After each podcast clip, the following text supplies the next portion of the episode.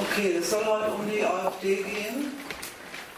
Es gehört ja zum Selbstverständnis der aufgeklärten Menschheit bis in die Reihen der CDU hinein, dass sich die Rechten eigentlich nicht gehören, dass sie zu unserem, unserer Demokratie und unserem Gemeinwesen eigentlich nicht dazu passen.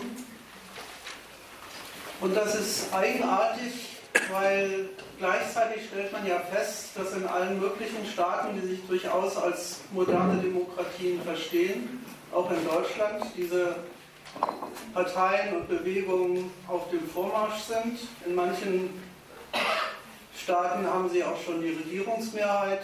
Bei den letzten Wahlen bekam die AfD 20 Prozent. Insofern ist ja die Frage schon, was hat denn das mit dem Laden, in dem wir hier leben, mit der hiesigen Gesellschaftsordnung, mit der hiesigen Politik zu tun, wenn in ihr regelmäßig mit, mit konstanter Regelmäßigkeit Gruppen auftauchen, die sich selber durchaus auch als fundamentale Opposition gegen die Politik, die hier gemacht wird, verstehen. Das tut die AfD ja. Wofür die Rechten so ungefähr stehen an Positionen, das ist ja auch in dem Sinne eigentlich jedem vertraut. Die sind fürs Volk, die sind gegen Ausländer, die sind gegen Flüchtlinge, gegen den Islam, für deutsche Leitkultur, für Heimat und Volksgemeinschaft, für Kernkraft, gegen den Euro und sympathisieren mit Putin und haben was gegen die USA. Das kann so ungefähr jeder aufzählen.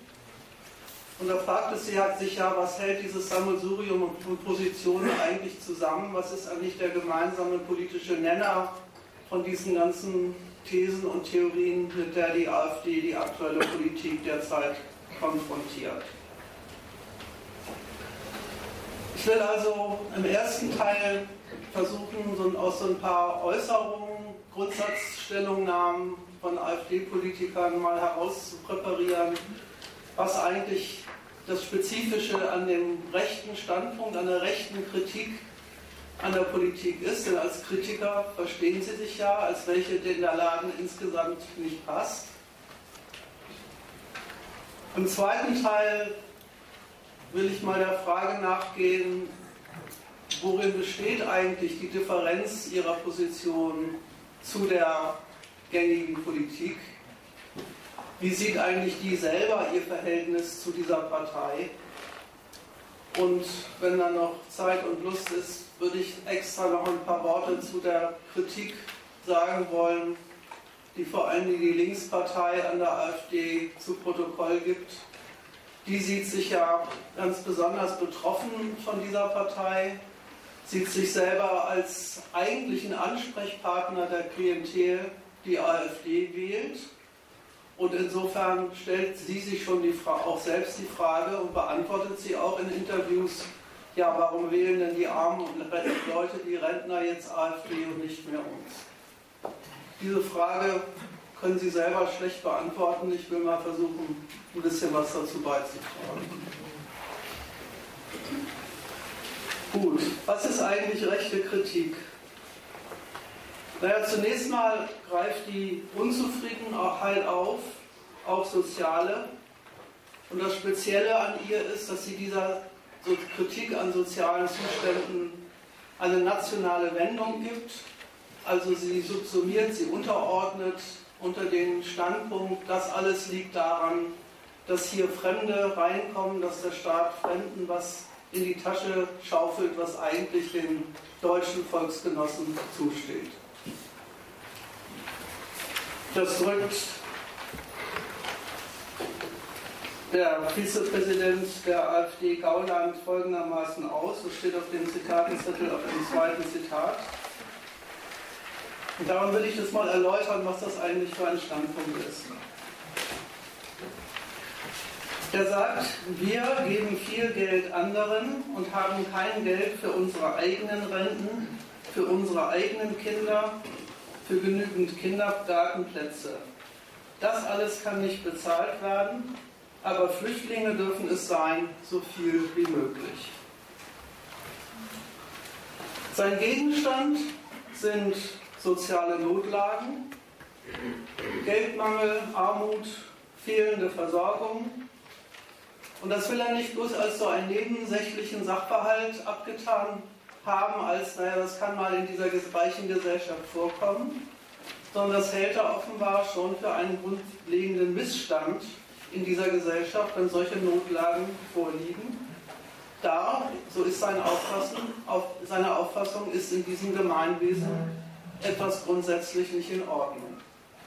Fragt sich bloß was. Wenn man schon diese Phänomene auflistet, und die sind ja jedem bekannt, dann wäre ja die Frage fällig, warum ist das so? Wo kommt die Not her? Was sind die Gründe dafür? Warum gibt es denn bei uns das Nebeneinander und Gegeneinander von Arm und Reich in dieser, in dieser extremen Form, wie sie hier vorliegt? Gauland argumentiert in dieser Frage anders. Erstens bezieht er in dem Zitat die Notlagen von vornherein auf das große Wir des Volks der Nation.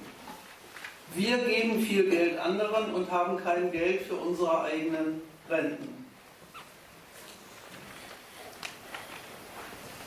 Es ist nicht zufällig, dass die Renten, die Kindergartenplätze, die, die Kinder das Possessivpronomen unsere bekommen.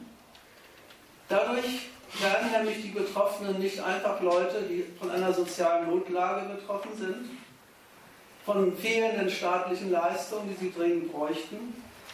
Sie sind von vornherein aus der Sicht der AfD in einer ganz anderen Eigenschaft betroffen, nämlich eben als Mitglied dieses großen Wir, denen eigentlich ein Geld zustünde, das sie aber nicht bekommen.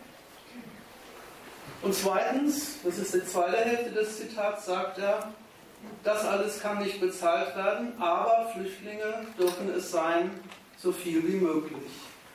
Da fragt man sich, wenn man den Satz erstmal so liest, wieso denn aber? Was hat denn die Tatsache, dass ein Rentner mit seiner Rente nicht auskommt, damit zu tun, dass Flüchtlinge ins Land kommen? Da behauptet er einen Zusammenhang und den begründet er gar nicht groß, sondern von dem geht er ganz selbstverständlich aus. Er bemüht sich überhaupt nicht zu ermitteln, warum Renten so niedrig sind, wie sie sind, wie es kommt, dass Leute, die ein ganzes Leben gearbeitet haben, am Lebensende mit 800 Euro auskommen müssen oder mit noch weniger, wie eigentlich die staatlichen Rechnungen gehen, die Kindergärten nötig machen und gleichzeitig nicht hinstellen. Das alles ist ihm völlig gleichgültig. Und zwar deswegen, weil er schon eine Antwort auf diese Fragen hat. Und die besteht in, der, in dem Verhältnis, in dem er diese Sachverhalte zur Existenz von Fremden auf deutschem Territorium stellt. Es handelt sich nicht darum, dass so ein Typ wie Gauland nicht wüsste, dass Rentner und Kinderreiche kein Geld zusätzlich bekommen hätten, wenn die Flüchtlinge nicht, bekommen, nicht gekommen wären. Und er will auch eigentlich gar nicht behaupten, dass, in anderen Sozialsystemen Gelder gekürzt worden wären, um daraus die Flüchtlinge zu bezahlen. Ihm, ihm geht es ein viel, um ein viel grundsätzlicheres Prinzip. Da bekommen auf der einen Seite Leute Geld vom Staat, denen das von vornherein gar nicht zusteht während andere, denen das eigentlich zustehen würde, das nicht bekommen. Das verknüpfende Aber in diesem Satz stellt gar keinen ursächlichen Zusammenhang her zwischen der einen Aussage und der anderen Aussage, sondern bezieht beide Seiten auf, den gleich, auf die gleiche Grundverfehlung. Und die Grundverfehlung, die er hier feststellt, ist, die, Staat, der Staat, die Staatsmacht kümmert sich um Sachen, um die sie sich nicht kümmern sollte und dürfte, die gar nicht ihr Auftrag sind. Und sie kümmert sich nicht um die Volksgemeinschaft, für die sie doch eigentlich und ausschließlich zuständig wäre.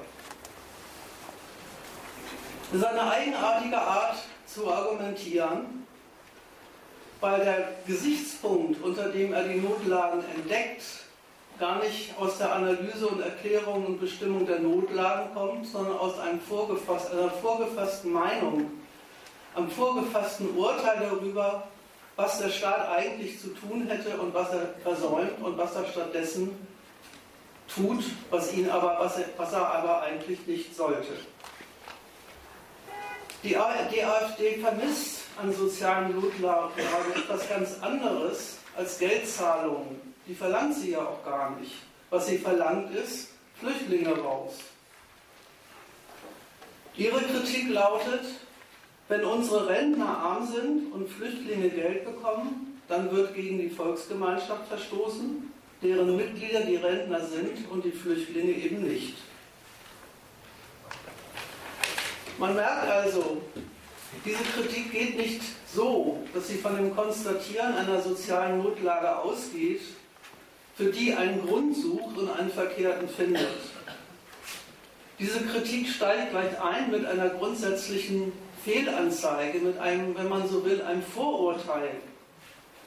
Nämlich dem, dem Vorurteil, hier liegt ein Versäumnis, ein Versagen guter, den Deutschen gewidmeter Herrschaft vor.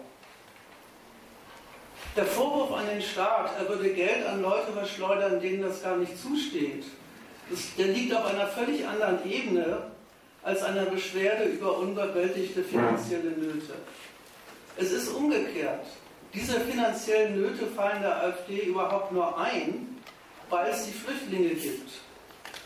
Wenn sie die Sorge hätte, wie man Armut bekämpfen sollte, könnte oder müsste in einem Land, das so reich ist wie die Bundesrepublik Deutschland, dann, dann hätte sie ein anderes Thema, aber darüber redet sie ja gar nicht.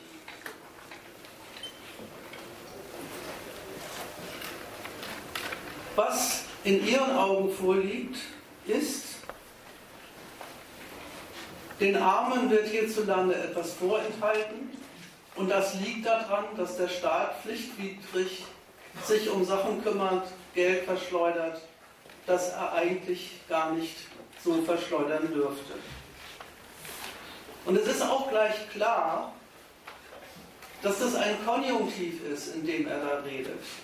Das wäre die Aufgabe der aktuellen Politik, aber genau gegen die verstößt sie, und zwar ganz grundsätzlich.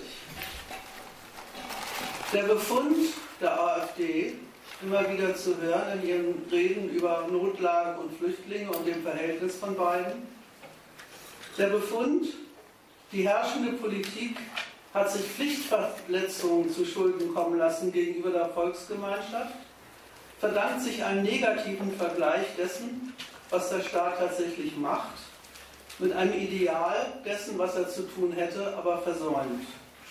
Da kommt kein wirklicher positiver Zweck und Inhalt der Flüchtlingspolitik vor, deren Inhalt und Zweck fällt für die AfD vollkommen mit dieser negativen Bestimmung zusammen.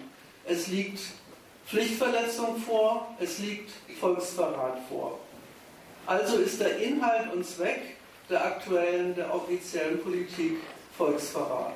Das ist ihre Bestimmung, ihre Begründung dessen, was in der Flüchtlingspolitik passiert. Das Ganze kann man auch etwas höher methodischer ausdrücken. Das macht der Höcke in dem nächsten Zitat. Der sagt, bisschen verdrechselt, die soziale Frage der Gegenwart ist nicht primär die Verteilung des Volksvermögens von oben nach unten, unten nach oben, jung nach alt oder alt nach jung. Die neue deutsche soziale Frage des 21. Jahrhunderts ist die Frage nach der Verteilung des Volksvermögens von innen nach außen. Also ein eigenartiges Statement. Dem Höcke ist offenbar bekannt, dass die Verteilung des Volksvermögens, über die er da redet, keine schiedlich-friedliche Angelegenheit ist. Dem ist vollkommen vertraut und selbstverständlich, dass soziale Notlagen das Ergebnis von gesellschaftlichen Gegensätzen sind, von Verteilungskämpfen in denen sich verschiedene Abteilungen der Gesellschaft was streitig machen oder vom Staat in ein gegensätzliches Verhältnis gesetzt werden, wo Leute nur auf Kosten anderer zu den ihren kommen und das deswegen auch machen. Vom Volk weiß Höcke sehr genau, dass es gar nicht diese schöne, friedlich-schiedliche Gemeinschaft ist, als die es im ersten Zitat vorstellig macht, dass es sich in arm und reich scheidet, dass die Leute gegeneinander gerichtete Ansprüche haben und die auch betätigen. Wenn das so ist, und das spricht er ja immerhin an, wenn er sagt, die soziale, das ist eine soziale Frage oder ist bis vor kurzem eigentlich die wesentliche soziale Frage gewesen, eben dieser Verteilungskampf. Auch hier aber wieder ein totales Desinteresse an der Frage, warum das eigentlich so zugeht, warum alles, was man sich in dieser Gesellschaft verdient oder verdienen kann, verdienen muss, nur als gegensätzliches Verhältnis zu anderen Leuten geht das interessiert ihn ebenso wenig wie seinen äh, Kumpan Gauland. Eins ist aber immerhin an dieser Stelle durchaus zu erschließen. Die Vorstellung einer Volksgemeinschaft, die er da pflegt, wenn er sagt, naja, es geht ums Verteilen des Volksvermögens in einer Gemeinschaft, das mag ja mit Konflikten vor sich gehen, aber das ist eigentlich im Prinzip gar nicht mehr unser Problem, das regeln wir schon irgendwie. Da gibt er schon zu, dass diese Vorstellung einer schiedlich-friedlichen Gemeinschaft eine ziemliche Lüge ist. Und dass das Volk, auf das sich die AfD so gerne beruft, diese Gesamtgemeinschaft von Leuten, die Mitglieder der Bundesrepublik Deutschland sind, dass dieses Volk zumindest in dieser Eigenschaft einer Gemeinschaftlichkeit eine totale Fiktion, eine Abstraktion, die sehr bewusst und sehr absichtsvoll vom Wesentlichen absieht der sozialen und ökonomischen Verhältnisse, in denen die Leute tatsächlich zueinander stehen. Wie gesagt, das unterstellt das, der, der alles, da redet er drüber. Aber er redet drüber, genau wieder in der, in der gleichen Weise, als Abwesenheit von dem, wie es eigentlich sein sollte, nämlich eine Gemeinschaft, die zusammenhält und eine, Einig, eine Einheit bildet. Und dass das nicht so ist, das ist eigentlich das Interessante an diesem Zitat. Das liegt jetzt seiner Auffassung nach daran, schon wieder daran, dass da Fremde einen Teil dieses Volksvermögens bekommen, das eigentlich nur den Deutschen zustünde. Es ist ja schon für sich eine ziemlich weltfremde, könnte man erstmal denken, Vorstellung, überhaupt die Einkommen, die die Leute in der Gesellschaft so beziehen, als Vermögen dieser fiktiven Einheit Volk zu fassen, aber genauso stellt er sich das vor. Ein Gesamttopf von Einkommen, die Deutschen zusteht, aber denen nicht in ausreichendem Maße zukommt, weil es an Leute verschleudert wird, denen es nicht zusteht. Die AfDler hetzen die Leute auf. Es gibt äh, ein Zitat von Höcke, wo er, wo er davon redet, dass durch die Grenzöffnung der Merkel eine finale Plünderung der Solidargemeinschaft ausgelöst worden wäre. Er hetzt die Leute auf gegen ihre Enteignung.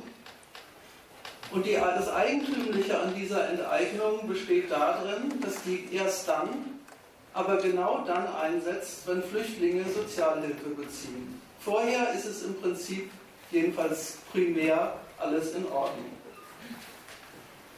Auch hier muss man aufpassen. Es ist nicht die Behauptung, das Geld, das die einen bekommen, bekommen die anderen nicht.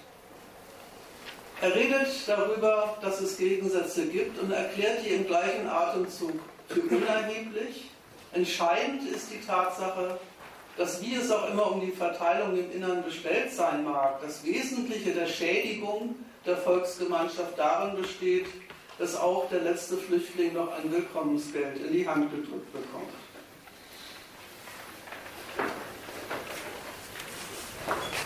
Entscheidend ist für ihn, in Wahrnehmung dessen, wie die soziale Lage der Leute beschaffen ist, ihre Umdeutung in ein nationales Versäumnis, die Gemeinschaft des Volkes, die es eigentlich gibt und die die eigentliche Empfangsadresse für, das, für die ebenso erfundene Größe eines gemeinschaftlichen Volksvermögens ist, die wird geschädigt, wenn Fremde Geld bekommen.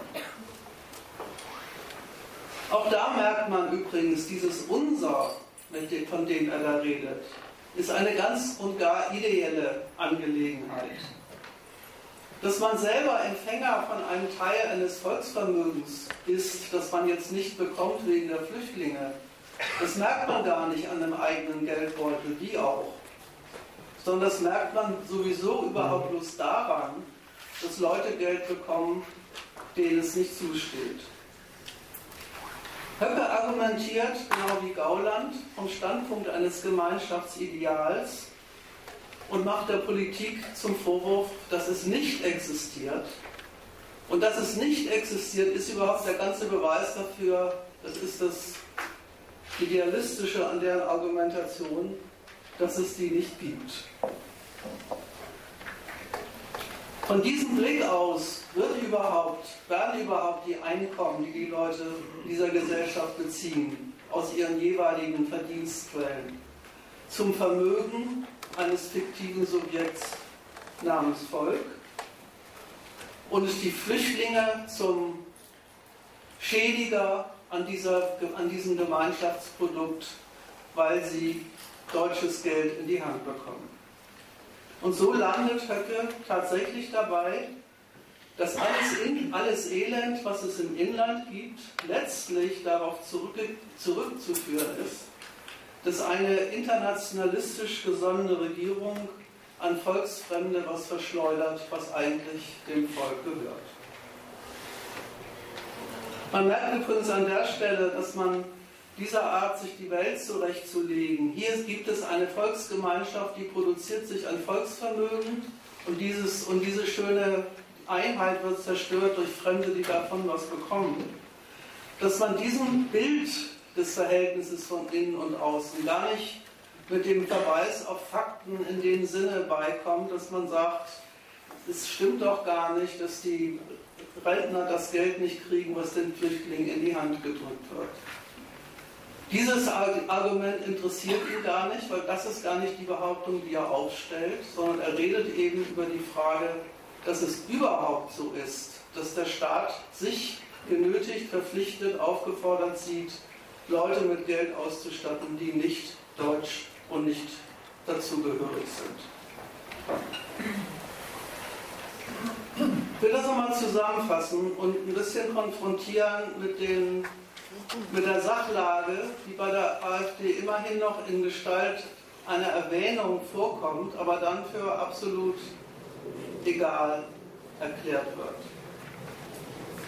Die AfD übt Kritik an sozialen Missständen im Namen des Ideals einer Menschengemeinschaft und dieses, diese Menschengemeinschaft gibt es positiv als Gemeinschaft als eine wirklich einheitlich existierende und handelnde und zusammenhaltende Gemeinschaft.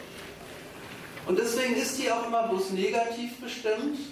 An allen Gegensätzen, an allen sozialen Missständen entdeckt die AfD folglich auch immer nur das Negative.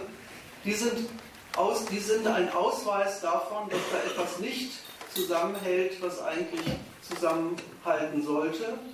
Und die sind Ausweis dessen, dass der Staat sich nicht um diesen Zusammenhalt halt so bemüht und kümmert, wie er es eigentlich müsste. Und das stellt dann doch das wirkliche Verhältnis von staatlicher Gewalt und Konkurrenzgesellschaft ein bisschen auf den Kopf. Dass die Leute hier zu Lande nur Geld verdienen können und Geld verdienen müssen, im Gegensatz und in Konkurrenz zu anderen. Es fällt ja schließlich nicht vom Himmel. Das ist zuerst mal ein Werk der Staatsgewalt selber, die das gesellschaftliche Leben hier so einrichtet. Man nennt das Marktwirtschaft und Demokratie, die Privateigentum und Geldverdienen zum ökonomischen Prinzip dieser Gesellschaft macht, ist verfassungsmäßig garantiert, dass jeder das Recht hat, privat mit seinen Geldmitteln zu dem zu kommen, wie weit er es bringt.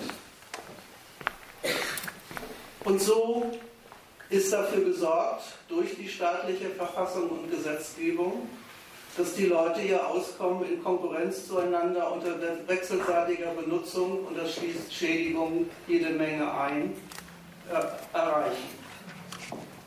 Diese gesellschaftlichen Gegensätze, die die AfD immer nur zur Kenntnis nimmt als Abwesenheit von einer Gemeinschaft, die das Volk doch eigentlich sein sollte, diese gesellschaftlichen Gegensätze gibt es überhaupt nur, weil die Staatsgewalt die Gesellschaft so einrichtet, dass hier freie Konkurrenz herrschen soll und herrscht. Beim, bei der AfD ist der Staat umgekehrt die Klammer, die daraus entsteht, dass die Gemeinschaft sich eine Gewalt schafft, die für ihren Erhalt sorgt. Und das Zweite, darauf nimmt er ja auch Bezug, wenn er von niedrigen Renten und fehlenden Kindergartenplätzen redet. Der Staat zwingt den Leuten ja nicht nur die nötigen Rücksichten auf die, auf die Konkurrenz auf, er sorgt auch mit Steuern und Sozialversicherung, dass die Vorsorge für allgemeine Lebensbedingungen überhaupt zustande kommt und für die äh, Ausfüllung der Rollen, der ökonomischen Funktionen, die man in dieser Gesellschaft nun mal hat, äh, zustande kommt. Und das ist überhaupt die einzige wirkliche Gemeinsamkeit, die ganz abstrakte Gemeinschaft, Gemeinschaftlichkeit, die die Konkurrenzsubjekte tatsächlich haben. Sie sind allesamt dem gleichen Recht unterworfen, sie müssen sich allesamt an die gleichen Gesetze halten und haben es allesamt mit den gleichen vom Staat gestifteten Konkurrenzbedingungen zu tun. Das macht ihre Gemeinsamkeit aus, aber nicht das, was sie tatsächlich privat in Verfolgung ihrer Interessen mit und gegeneinander tun. Diese Zwangsgemeinschaft, die die Konkurrenz nun erstmal ist, idealisiert die AfD zu einer Volksgemeinschaft, die nicht das Produkt staatlichen Zwangs ist, sondern die getrennt davon existiert. Die denkt sich die Gemeinschaft des Volkes als so etwas wie eine jenseits des Staates, vor, des Staat, vor dem Staat existierende Gemeinschaftlichkeit der Leute für sich, die sich dann, man fragt sich dann allerdings wofür, umgekehrt einen Staat gibt, der sie fördert und schützt. Und das hauptsächlich eben gegen das Ausland und gegen Ausländer, dann aber durchaus auch gegen alle, die diese Gemeinschaftlichkeit stören und gefährden. Also ich verstehe das noch nicht, äh, diese Umdrehung. Äh, man könnte auch meinen, dass die, äh, äh dass das einfach von der, von der existenten Gewalt ausgehen. Ja,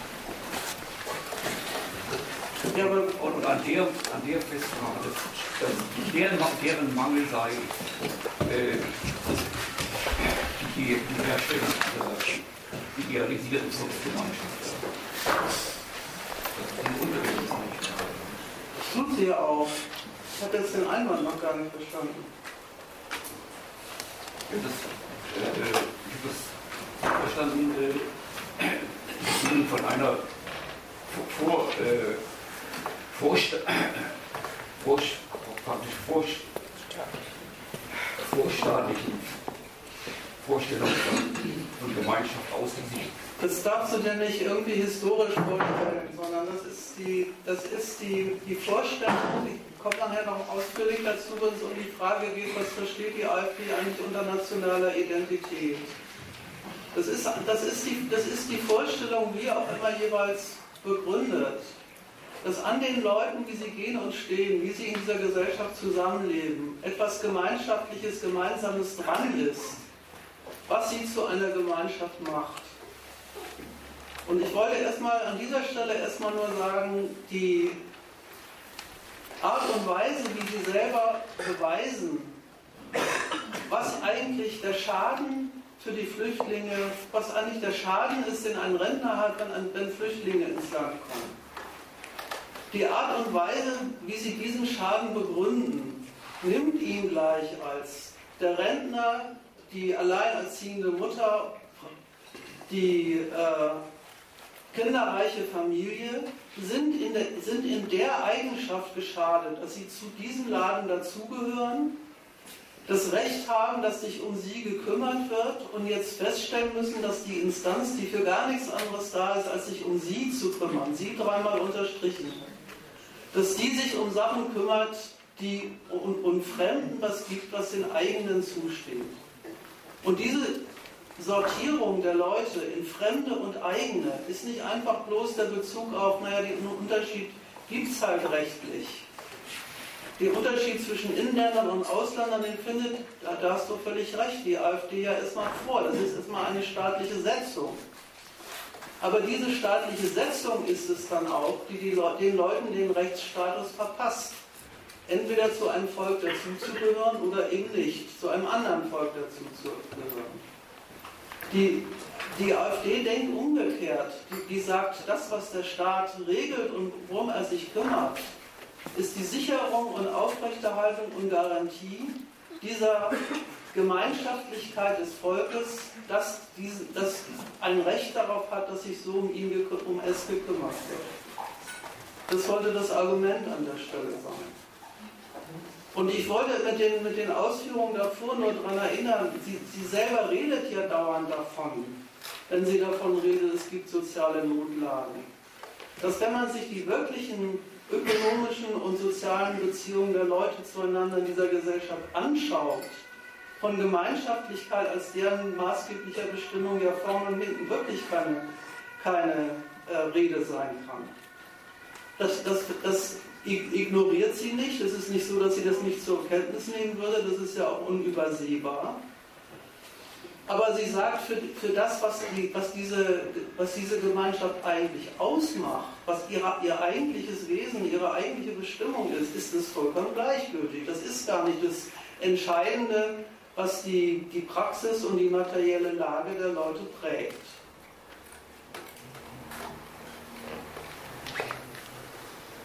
Ich weiß nicht, ob das deine Frage beantwortet, aber so war es jetzt gemeint.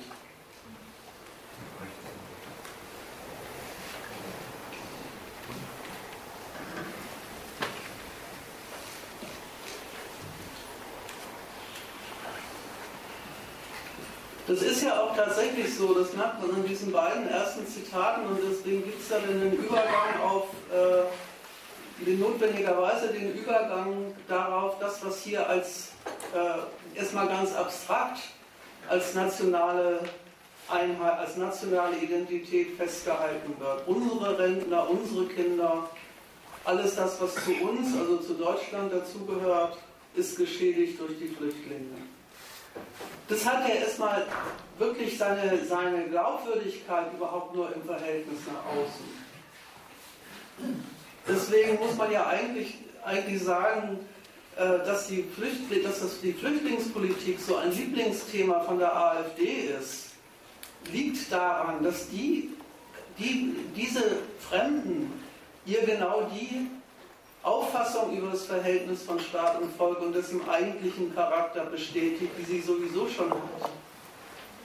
Sie kritisiert in dem Sinne gar nicht die Flüchtlingspolitik wegen der Flüchtlingspolitik, sondern die ist für, ihr, für sie ein einziger Beleg dafür, dass das, was sie sowieso immer schon über diesen Staat gedacht hat, dass er lauter, lauter Verrat an den Rechten des Volkes auf Betreuung begeht, dass man das jetzt an der Flüchtlingspolitik extrem und endlich mal richtig äh, praktisch auf den Tisch geblättert bekommt.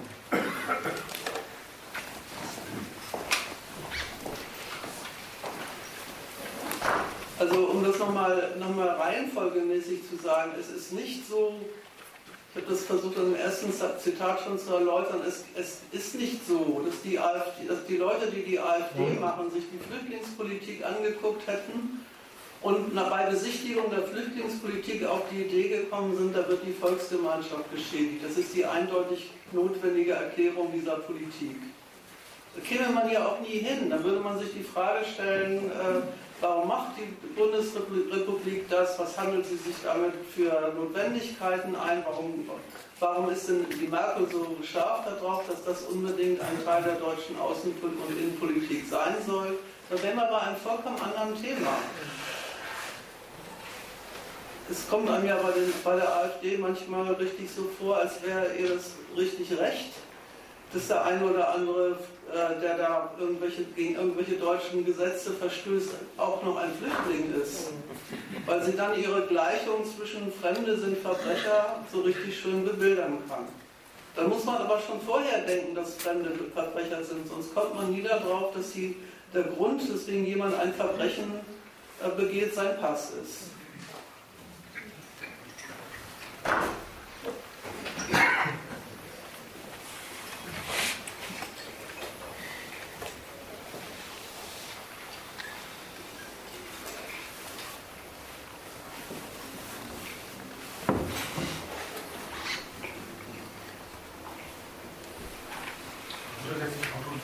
Ich mach mal, ich mach mal.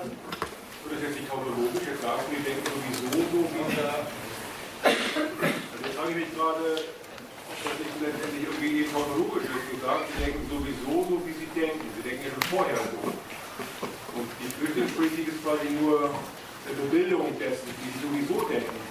Hier, du erklär das jetzt. Äh, da war, ich, da war ich auch mittendrin, das, da will ich jetzt auch dran weitermachen. Man, ja. erkennt ja nicht, warum die AfD so ist, wie sie ist und warum sie so denken, wie sie denken, warum das überhaupt funktioniert. Da bin ich ja weiter dabei, das, da bin ich ja dabei, das zu erklären. Ich wollte erstmal nur, erstmal nur sagen, wie die Reihenfolge da geht.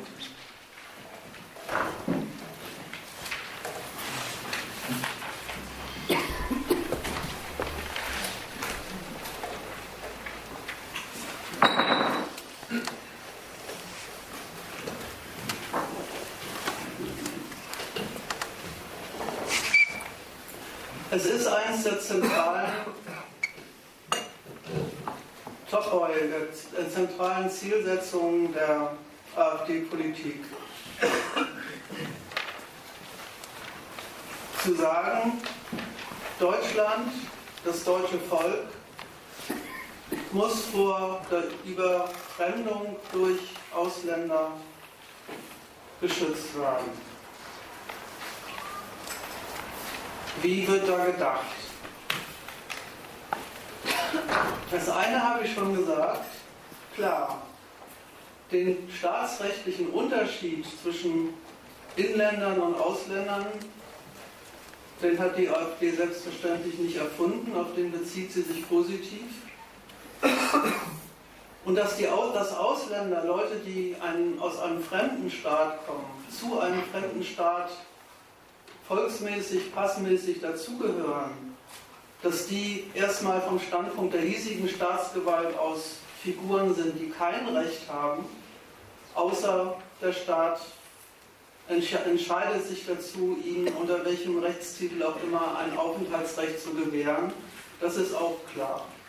Das findet die AfD auch in dem Sinne gar nicht erklärenswert, warum das so ist, sondern bezieht sich, wie gesagt, darauf positiv als die Grundlage ihrer Kritik an der Regierung, die nämlich genau diesen Unterschied, den sie überhaupt für den absolut Entscheidenden an den Menschen hält, dass der Staat diesen Unterschied gar nicht wirklich gelten lässt, sondern ständig verwischt und kaputt macht. Das drückt der AfD-Chef in Niedersachsen in diesem Zitat aus, was hier in Punkt 4 wiedergegeben ist. Der hat gesagt, es ist, liebe Freunde, eine Politik der menschlichen Überflutung. Ich weiß, das hören manche nicht gern, halten es für unmenschlich. Nein, es ist die Wahrheit. Es ist der Versuch, das deutsche Volk allmählich zu ersetzen durch eine aus allen Teilen dieser Erde herbeigekommene Bevölkerung. Und der, das von sobald von Gauland und, das, und von seinem Chef, von seinem äh, Parteifreund Hampel. Andere Parteien wollen Zuwanderung nur, damit die Deutschen in einem großen europäischen Brei aufgehen. Naja, da könnte man ja erstmal sagen, mag ja sein. Na und? Was unterscheidet denn eigentlich ein Volk von einem aus vielen Herkunftsländern zusammengesetzten Bevölkerungsbrei? Abgesehen davon wäre ja die schlichte, der schlichte Hinweis auch an der Stelle möglich zu sagen, außerdem sind die ganzen Völker, wie sie gehen und stehen auf dieser Welt, genau das in aller Regel. Dann sind es Nationen, keine Völker. Bitte? Dann sind es Nationen, keine Völker. Nationen können unterschiedlicher ethnischer Herkunft und Sprache und Religion sein, aber letztendlich äh, Völker sind letztendlich so etwas wie ein riesiges erweitertes Verwandtschaftsverhältnis, wo sich also relativ ähnliche äh, tribale Strukturen, Klammer auf Stammesstrukturen, irgendwann mal zu einem Volk zusammentaten, zum Teil auch mit Gewalt, das ist gar keine Frage. Aber das ist halt der Unterschied zwischen Volk und Nation. Mit dem bin ich nicht verwandt. Ja. Muss man zur Kenntnis nehmen.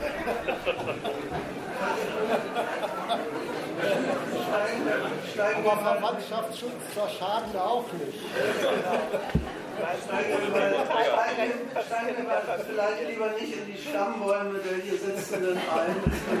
Das Komplikationen führen. Ich selbst zumindest gehöre nach der Definition mindestens vier Völkern.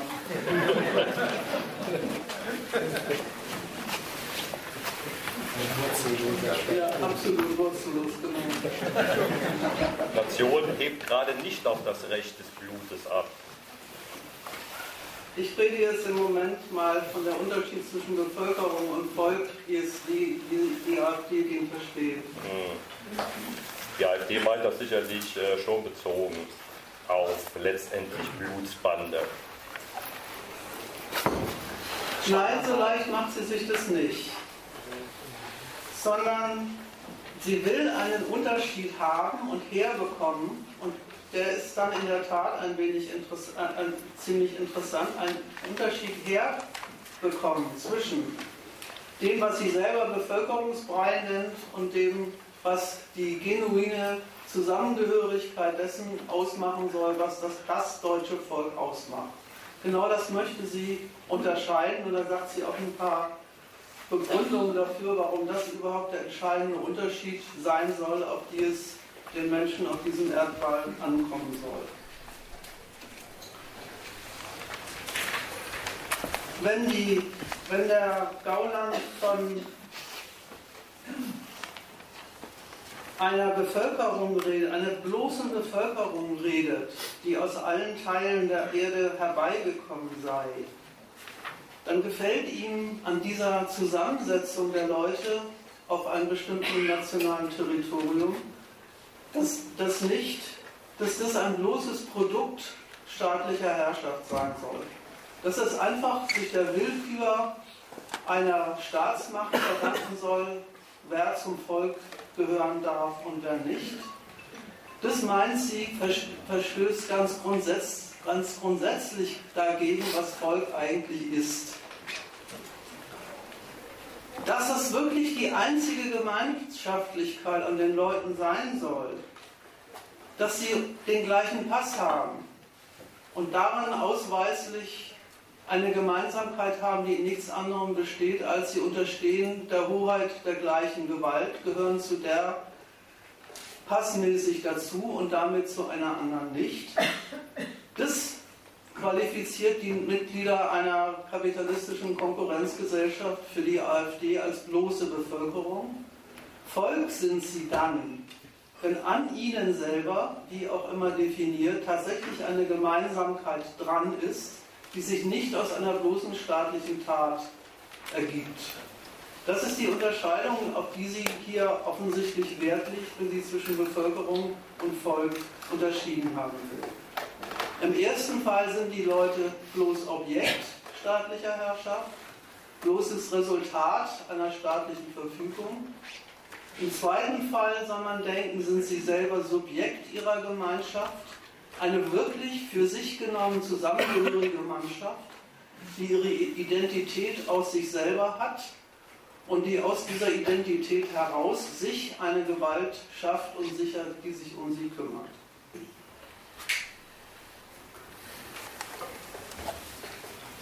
Man soll sich das Verhältnis von Staat und Volk also genau als diesen Kopfstand denken, den ich vorhin versucht habe zu erläutern. Die Regierten sind Volk für sich und schaffen ihre, ihre gewaltmäßige Klammer durch eine über ihnen stehende Macht, die sie selber in Auftrag geben. Das ist ein sehr eigenartiges Konstrukt. Leute tun sich zusammen, um eine Gewalt über sich selbst einzurichten, die sie zu dem zwingt, was sie sowieso wollen. Was soll das denn? Wäre da ja die Frage, um die es ginge. Aber das kommt den Menschen, dieses Konstrukt kommt den Menschen weder merkwürdig noch erklärungsbedürftig vor. Weil sie nämlich zwei Sachen in diesem Gedanken, das Volk ist erstmal für sich eine Einheit, hat eine Identität und schafft sich aus dieser Identität heraus die dazu passende Gewalt, weil sie diese Gewalt sowieso immer gleich bloß als Verhältnis zu denen denkt, die nicht dazugehören. Sie denkt sie gar nicht als Verhältnis zu sich, da ist es nämlich tatsächlich ist, dieser Widerspruch, als Verhältnis zu ihnen selbst. Weil sie ja sind ja die Guten, sie sind ja das Volk, sie sind ja die braven Bürger, gegen sie übt der Staat in dem Sinne also eigentlich gar keine Gewalt aus sondern die übt er überhaupt nur aus gegen Verbrecher und Ausländer und Leute, die gegen die Gemeinschaftlichkeit, die sie verkörpern, verstoßen. Rechte finden es ganz schrecklich und eigentlich auch unerlaubt, dass das Kollektiv der Untertanen nicht eins sein soll, das der Staatsgewalt vorausgesetzt ist, ihn auf sie verpflichtet und sie für sie da ist. Der Staat hat, das geht ja aus dem Zitat hervor, andere Parteien wollen Zuwanderung nur, damit die Deutschen in einem großen europäischen Brei aufgehen. Und man sagen, ja, ist ja gut, dann gehen sie halt in einem großen europäischen Brei auf und dann sind halt die Leute, staatsrechtlich gesehen, das Volk, die dann nach, nach dieser Zuwanderung dann eben existieren. Das macht den ursprünglichen Charakter, das ist der Gedanke, kaputt.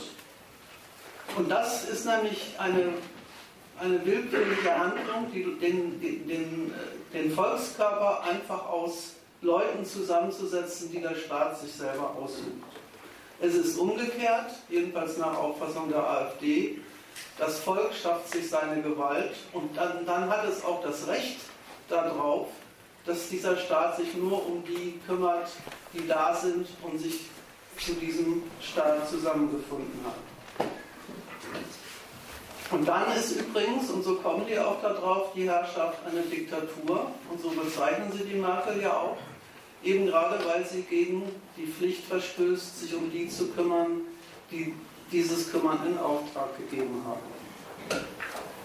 Man merkt übrigens an dieser Art, über Volk zu reden, dass und auch die Wichtigkeit, der die AfD diesem Gedanken zuweist in ihrer eigenen Politik, die Wichtigkeit auch, wie, wichtig sie das auch nimmt, von diesem Standpunkt auch aus die herrschende Politik zu kritisieren man merkt daran, dass sie das überhaupt nicht ausstehen kann, wenn man an der Tatsache, dass man einer Herrschaft unterworfen ist, wirklich bloß das festhält, dass die ganze Freiheit, die man von ihr gewährt bekommt, ein Verhältnis der Gewährung von Ruhm ist.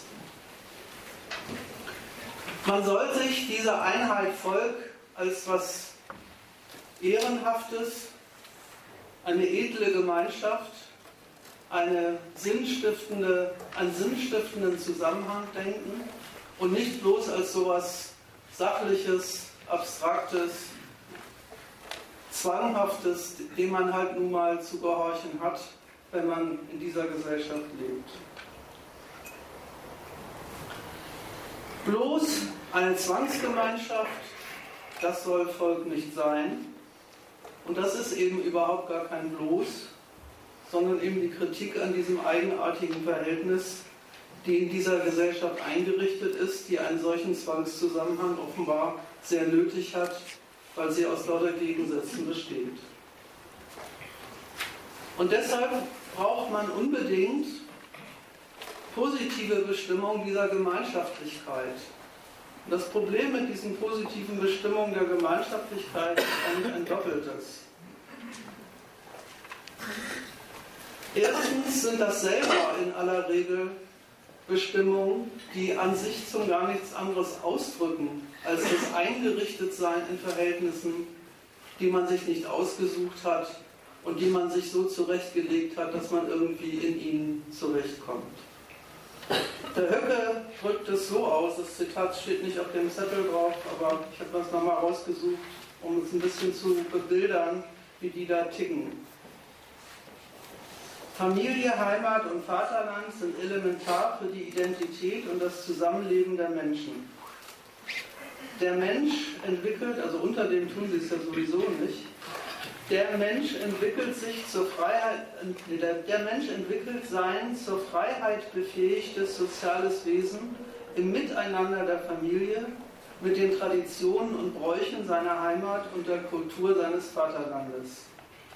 Die CDU steht längst auf der Seite der auflösenden Kräfte gegen die Bewahrer des Gewachsenen. Sie ist für Relativierung der klassischen Familie durch das Gender Mainstreaming die erzwungene Multikulturalisierung gewachsener Völker. Ja, das ist starker Tobak. Aber es ist schön zusammengefasst, wie da gedacht wird. Familie, Heimat und Vaterland sind elementar für die Identität und das Zusammenleben der Menschen. Auf gut Deutsch, ohne die kann kein Mensch existieren. Ohne lauter eingehaust ohne ein Eingehaustsein in, den, in der Gegend, wo man nun mal ist, in dem Land, wo man nun mal zufällig zur Welt gekommen ist, in den persönlichen und, und verwandtschaftlichen Verhältnissen, in die man nun mal hineingesteckt ist, das, ist nicht, das sind nicht Bedingungen, Umstände, mit denen über die der Mensch verfügt und mit denen er so umgeht und die er anerkennt oder auch nicht, gemäß seinen Interessen und Bedürfnissen sondern das sind die absolut notwendigen Bedingungen dafür, dass der Mensch sein zur Freiheit befähigtes soziales Wesen überhaupt betätigen kann. Ohne Familie, ohne Heimat, ohne Vaterland ist man eben wirklich bloß ein Objekt politischer Verhältnisse. Mit diesen Identitäten ist man das Subjekt der Verhältnisse, in denen man lebt. Und deswegen sind die so zentral und so wichtig. Was ihnen dann, dann einfällt, sind eben dann genau nichts anderes. Die Kultur, Sprache, Religion, aber dann auch Tugenden wie Pünktlichkeit, Sparsamkeit, Effizienz.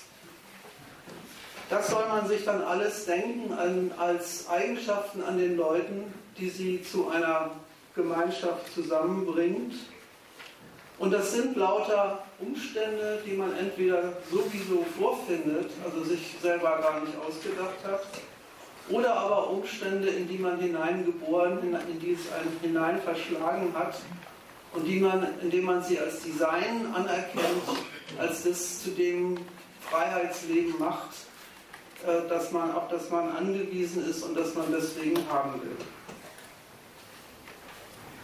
Lauter zu Eigenschaften verfestigte Sitten und Gebräuche, anpasslerische Gewohnheiten, die der Mensch so braucht und ausbildet, dieses Banale eigentlich an dem, was heutzutage Volkscharakter hält, wird geadelt dadurch, dass es dem Menschen die Eigenschaften verpasst, die es braucht, um in einer sittlichen Gemeinschaft zu leben. Was dazugehört, kann man aus gutem Grund deswegen immer neu, darüber kann man sich aus gutem Grund immer streiten, weil es ja, ja lauter erfundene Gemeinsamkeiten sind. Die Frage, was ist Deutsch und was nicht, ist also ständig eine offene Frage. Aber dass diese Frage auf etwas zielt, was wirklich existiert, was es zu finden gibt und was man so oder so ausdrücken kann, das eint alle Fans der Vorstellung, dass es sowas wie nationale Identität tatsächlich als wirkliche Gemeinschaft gäbe.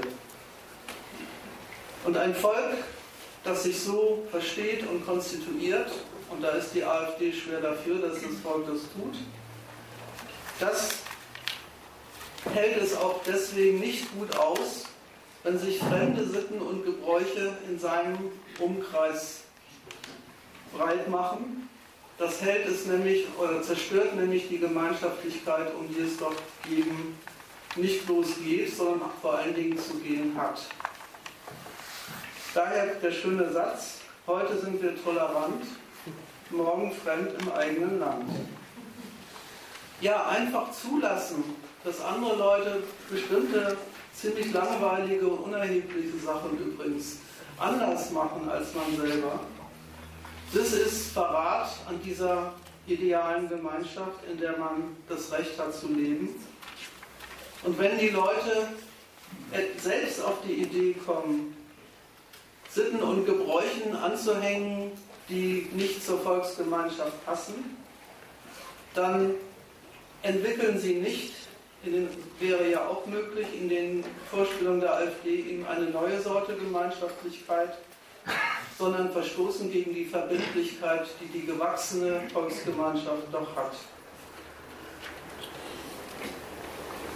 Das drückt der Höcke immer wieder gut für solche Sprüche folgendermaßen aus. Der Thüringer AfD-Vorsitzende Björn Höcke bezeichnete die AfD als letzte evolutionäre Chance des Vaterlands. Die Deutsche seien gegenüber fremden Kulturen schlaff und wehrlos geworden, sagte Höcke. Gegen fremde Kulturen muss ein Volk sich wehren. Und das meint die AfD bitter ernst. Die Bewahrung der nationalen Identität ist die Garantie dafür, dass Staat und Volk in Einheit sind und sich als diese Einheit im Kampf der Völker gegeneinander bewähren. Denn das ist die selbstverständliche Unterstellung, die übrigens die AfD auch gar nicht weiter begründet, sondern von der sie einfach als Faktum ausgeht, dass diese aus- und abgrenzende Einheit Volk mit notwendigerweise, notwendigerweise im Gegensatz steht zu anderen Völkern mit anderen Kulturen. Da liegen nicht einfach Unterschiede vor, da liegen nicht äh, auseinandertretende Gewohnheiten vor, sondern da liegen andere Identitäten vor. Und weil die so zentral sind, setzen sie die Völker gegeneinander und in, im Kampf um die Sicherung der eigenen Identität liegt der, gegen andere, liegt dann die Hauptaufgabe der Staatsgewalt. Man muss das also schon ernst nehmen, wenn die so daherreden, so fremdartig es einem vielleicht im ersten Augenblick vorkommen mag. Höcke jedenfalls und seine Parteigenossen sehen bei dem deutschen Volk den Willen und die Fähigkeit zum Kampf gegen, für die eigene Kultur und gegen andere schon halb verloren und daraus beziehen sie auch ihren politischen Impetus. Ein Volk, so Höcke, das Hass und Verachtung für fremde Sitten verlernt und gegen sie gleichgültig wird, verliert sich selbst und wird unfähig zur Selbstbehauptung in einer feindlichen Umwelt. Das ist das Bild des Verhältnisses der Völker zueinander, das er hier an die Wand malt und das man nicht mit Gruseln ablehnen soll, sondern zu dem man sich seiner Vorstellung nach unbedingt bekennen muss, wenn Deutschland auf dieser Welt Bestand haben soll. Die nationale Identität ist für AfD und Konsorten eben kein ideologisches Konstrukt, keine Einbildung, die man sich zulegt, um sich selbst zu bestätigen, dass man es in dieser Welt und in genau der Umwelt gut getroffen hat, in die es einen hineinverschlagen hat. Keine, keine ideologisches Sammelsurium von Eigenschaften, dem man selber noch die Herkunft aus dem Willen zu und der Gewohnheit an die Unterwerfung unter Lebensverhältnisse ansehen kann, die einem nicht gut bekommen. Sie ist, diese nationale Identität, für die AfD überhaupt der Grund und die Begründung dafür, warum es eine gewaltsame Klammer um das Volk überhaupt braucht. Um, die, um sie zu schützen, so ist in deren Vorstellungswelt der Grund für den Staat. Um sie zu schützen, ist die politische Gewalt da. Also nicht um die Konkurrenzgesellschaft zusammenzuhalten, am Laufen zu halten, einzurichten und zu organisieren, sondern um die Nationalität, die nationale Identität eines Volkes gegen die eines anderen zu schützen und zu, und zu erhalten. Die ständige Bedrohung dieser Einheit durchs Ausland ist ein Grundpfeiler dieser Weltbetrachtung und diese ständige Bedrohung sieht die AfD und deswegen ihr Impetus in dieser Frage nicht zuletzt durch die deutsche, deutsche Flüchtlingspolitik ein weiteres Mal ähm, gegeben.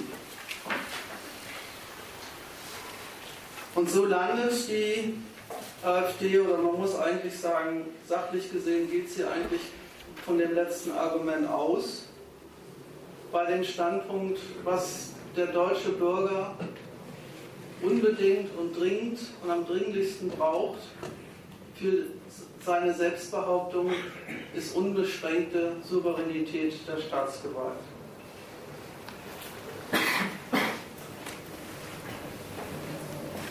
Die AfD konstatiert anlässlich der Flüchtlingspolitik eine Staatskrise. Nach der Euro-Krise und der Energiekrise muss es jetzt zur Staatskrise kommen. Eine Regierung, die nicht in der Lage ist, die Landesgrenzen zu sichern, hat jegliche Autorität verloren. Die Gewährleistung der öffentlichen Sicherheit und Ordnung ist die erste Pflicht eines Staates. Die Bundesregierung steht nicht nur hilflos der Masseninvasion von Menschen aus vier Herrenländern gegenüber, Sie begrüßt den Zustrom, lädt weltweit dazu ein. Der Import von Kriminalität, Terrorismus und Glaubenskrieg wird zu einer ernstzunehmenden gesellschaftlichen und staatlichen Krise führen, während die politische Elite im Dienstwagen mit Personenschutz sich noch in Sicherheit wiegt. Auch da merkt man übrigens, diese Diagnose hat die AfD nicht der Wahrnehmung der wirklichen politischen und sozialen Verhältnisse in der Bundesrepublik Deutschland entnommen. Die hat nicht in die Gegend geguckt, festgestellt, da geht alles drunter und drüber und ist dann zum Schluss gekommen, da fehlt es an Souveränität. Die Staatskrise, die sie da diagnostiziert, ist ja eine, die sich vergleichsweise daraus ergibt, dass die Masseninvasion, wie sie sagt, ein Ausdruck davon ist, dass der Staat seine erste Pflicht nicht gewährleistet und die heißt öffentliche Sicherheit und Ordnung. Bekommt sie glatt dazu die Art und Weise, wie die deutsche Regierung die Lage in Sachen Flüchtlinge managt, regelt, organisiert, als Abwesenheit von Staatsgewalt zu fassen. Ist schon eine sehr merkwürdige Wahrnehmung dessen, was da tatsächlich passiert. Ihre Hilflosigkeit zu attestieren, also ihren ganzen Berechnungen und Kalkulationen, die sie da mit diesen Menschen anstellt, im Reinlassen und Rauslassen, einfach als Abwesenheit von Ordnungswillen kennzeichnet und dann auch noch das Einladen an der Leute an die deutsche Adresse als endgültige Selbstaufgabe des deutschen Staates zu bestimmen.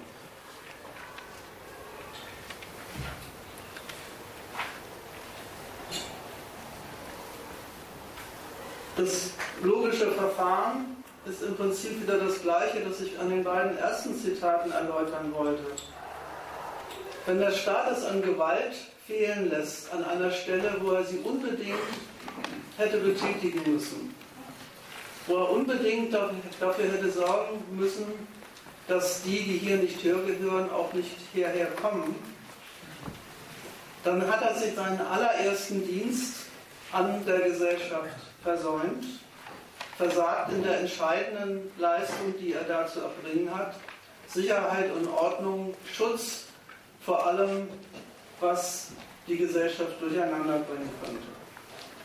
Und ein solcher Staat, so der Befund der AfD, verdient deshalb auch keinen Respekt mehr. Der hat das Recht verspielt, sich weiterhin aufs Volk berufen zu können, als dessen Diener er doch eingerichtet ist. So landet die AfD bei der Bestimmung der Haupt- und wesentlichen Aufgabe dessen, was der Staat für sein Volk tut. Er hat die Pflicht zuallererst für Ordnung, Sicherheit und Verhinderung von jedem Verstoß gegen seine Gewalt, gegen seine eigene Gewalt zu sorgen. Das richtet sich zunächst gegen Fremde, das richtet sich aber dann auch gegen alle, die aus Egoismus die Unterordnung unter staatlich gesetzte Regeln, unter gültige Sitten und Gebräuche hierzulande verstoßen. Die Rechten versprechen ihren Wählern nicht Wohlstand, sie versprechen ihnen nicht ein besseres Leben, sondern sie versprechen ihnen genau das. Wenn sie an die Macht kommen, wenn sie in diesem Staat was zu sagen haben, dann kann, ist sichergestellt, dass wirklich jeder Verbrecher dingfest gemacht wird, jeder Ausländer des Landes verwiesen und die Deutschen dann, die guten Deutschen dann wirklich alleine bei sich Herr in dem Haus sind, das ihnen gehört. Und so kommen sie auch zu der Diagnose, diese Menschheit, die da aus unlebbaren Lebensbedingungen, aus Kriegsgebieten und woher auch immer nach Europa flieht, von vornherein als welche zu definieren, die nicht bloß keine Deutschen sind, sondern mit dem Willen begabt sind, hier auch alles durcheinander zu bringen und gegen die Ordnung zu verstoßen. Es sind Kriminelle, Terroristen und Glaubenskrieger, die überhaupt bloß mit dem einen Zweck nach Deutschland kommen, hier die Verhältnisse in Unordnung zu bringen. Ein Zerrbild des wirklichen Standpunkts, den der Staat zu Flüchtlingen hat, das grundsätzliche Misstrauen, dass ein Ausländer, der hierher will, nur an sich selber denkt und nicht an, die, an, das, an den Respekt vor den Gesetzen, die sich hier gehört, den hat jeder Staat. Diesen Standpunkt verabsolutiert die AfD zur Kennzeichnung der Leute als welche, die, weil sie aus anderen Kulturkreisen kommen, weil sie andere Sitten und Gewohnheiten mitbringen, deswegen per se Störer der, der öffentlichen und äh, sozialen Ordnung des Landes sind, in, in die sie fliehen. Und damit ist eigentlich das Weltbild des Rechten fertig. Er konstatiert soziale Missstände und stellt fest, die liegen daran, dass der Staat Geld, Mittel, die eigentlich der deutschen Volksgemeinschaft gehören, an Ausländer verschleudert. Er konstatiert einen Sittenverfall, der dafür sorgt, dass die eigentliche den Deutschen wesensmäßige nationale Einheit verloren geht, die doch dieses Land ausmacht. Und er konstatiert ein ganz grundsätzliches Staatsversagen, das darin liegt, dass der Staat sich um beides, um den Erhalt der Volksgemeinschaft und um den Erhalt von Sitte und Ordnung und Gesetz, Gesetzesachtung nicht kümmert, stattdessen lauter verbrecherische, verbrecherischen Elementen äh, freie Bahn lässt. Es sind lauter Negativurteile über die Politik. Negativurteile, denen man noch anmerkt, dass sie einen Standpunkt, nämlich den Standpunkt staatlicher Souveränität verabsolutiert, den der Staat selber sowieso schon immer hat. Dass seine Gewalt unbedingte Geltung verlangt, das hat ja die AfD wirklich nicht erfunden. Sie treibt diese erste Notwendigkeit, dass das Gewaltmonopol gelten muss, damit den Notwendigkeiten der Konkurrenz nach innen und den Notwendigkeiten des Straßenverkehrs nach außen, äh, damit beides richtig gemanagt werden kann. Das reicht ihr nicht, sondern sie sieht in jedem sich einlassen auf Bedingungen des, Gel des Geltendmachens politischer Souveränität überhaupt als Schwäche des Staates, die bekämpft werden muss. Die haben in diesem Standpunkt Souveränität absolut zu setzen und zu sagen, das ist das, wofür der Staat auf jeden Fall äh, sorgen muss und für, diesen, für diese Notwendigkeit, die das Volk unbedingt braucht, damit es zu den Seinen kommt, muss der Staat unbedingt an erster Stelle sorgen. Hat die AfD einen Maßstab zur Bewertung nicht nur der Innenpolitik, des, des, des gemachten, der gemachten Politik, sondern auch dessen, was der Staat nach außen tut? Die kümmern sich gar nicht groß um die wirklichen politischen Interessen, die die deutsche Politik im In- und Ausland verfolgt. Die kümmern sich auch gar nicht groß um die Gegensätze, um die Kollisionen, die da auftreten, um deren Gründe und Verlaufsformen. Und sie kümmern sich auch nicht darum, an welcher Stelle und warum eine politische Macht wie Deutschland sich auf Verträge und Vereinbarungen mit anderen Staaten an einer Stelle einlässt und an einer anderen Stelle nicht und an einer dritten Stelle wieder zur Gewalt greift und zur unmittelbaren staatlichen Durchsetzung. Weil sie hat ja sozusagen den Generalschlüssel für all diese Abteilungen der staatlichen Politik. Und dieser Generalschlüssel besteht ganz grundsätzlich darin, in jeder Relativierung der absoluten Geltung der nationalen Souveränität, die sich zum Beispiel aus einer Vereinbarung mit einem anderen Staat ergibt, schon als Schwäche des Staates zu deuten, auf die er sich auf keinen Fall einlassen darf. Ohne nähere Beurteilung der Gründe, Zwecke, Widersprüche, die die Politik nach innen und außen so verfolgt, erheben sie den schlimmsten und nämlich grundsätzlichsten Vorwurf an den Staat, Weltoffenheit, internationale Beziehungen, Berechnungen mit dem Rein und Raus von Leuten aus aller Herren Länder, dass alle diese Sachen, die die deutsche Politik macht, wenn sie mit der Türkei ein Bündnis, ein, eine Vereinbarung schließt oder Flüchtlinge reinlässt oder wieder wegschickt, all das ist für sie Verrat an der ersten und eigentlichen Mission des Staates, Schutz und Pflege seines eigenen Volks. Und so kommt die AfD dazu, ihre Position auch so zu bestimmen, dass sie sich mit den anderen Parteien gar nicht um eine gut bessere oder schlechtere Politik in diesen verschiedenen Abteilungen, sei es der Euro, sei es die Außenpolitik mit den USA, sei es die Flüchtlingspolitik, zu streiten, sondern sich ganz grundsätzlich als Gegner der aktuell betriebenen Politik aufzustellen. Was verstehen die denn unter Schutz und Bitte?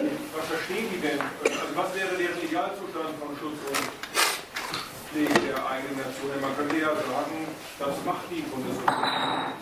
Man könnte ja auch behaupten, dass mit der ganzen Politik, die sie macht, das ja bezweckt wird. Und ich frage mich, was muss man sich vorstellen, was sein müsste, damit die zufrieden sind?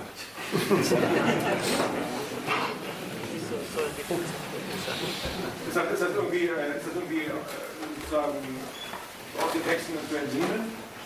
Oder würden die ja gleich immer, äh, immer das behaupten können, egal was ist? Ist ja auch so. Sehr Geschäftsmodell. Das ist eine Frage. Also ist das quasi egal was versucht hat, die vorfinden, selbst, keine Ahnung, Faschismus, hätten die immer noch ein Problem damit, wäre noch nicht genug Pflege und. Äh, nicht gleich, wenn man es, ist die Kritik, es ist die Kritik staatlicher, staatlicher Durchsetzung, die Kritik der Betätigung der staatlichen Souveränität vom Standpunkt des Ideals ihrer absoluten Geltung. Das stimmt das, was du, das stimmt das, was du sagst. Denn, gilt ja absolut, könnte man ja sagen.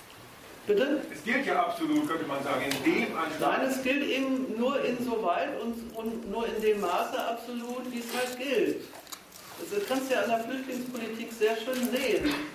Es ist ja, es ist ja nicht, es ist ja nicht keine, das ist die, der, wenn man es als, überhaupt als Theorie nimmt, dann ist ja, die, ist ja die Behauptung, die Merkel wäre hilflos vor einer Masseninvasion äh, gestanden, ein, ein, ein sachlich gesehen schlichter Unsinn.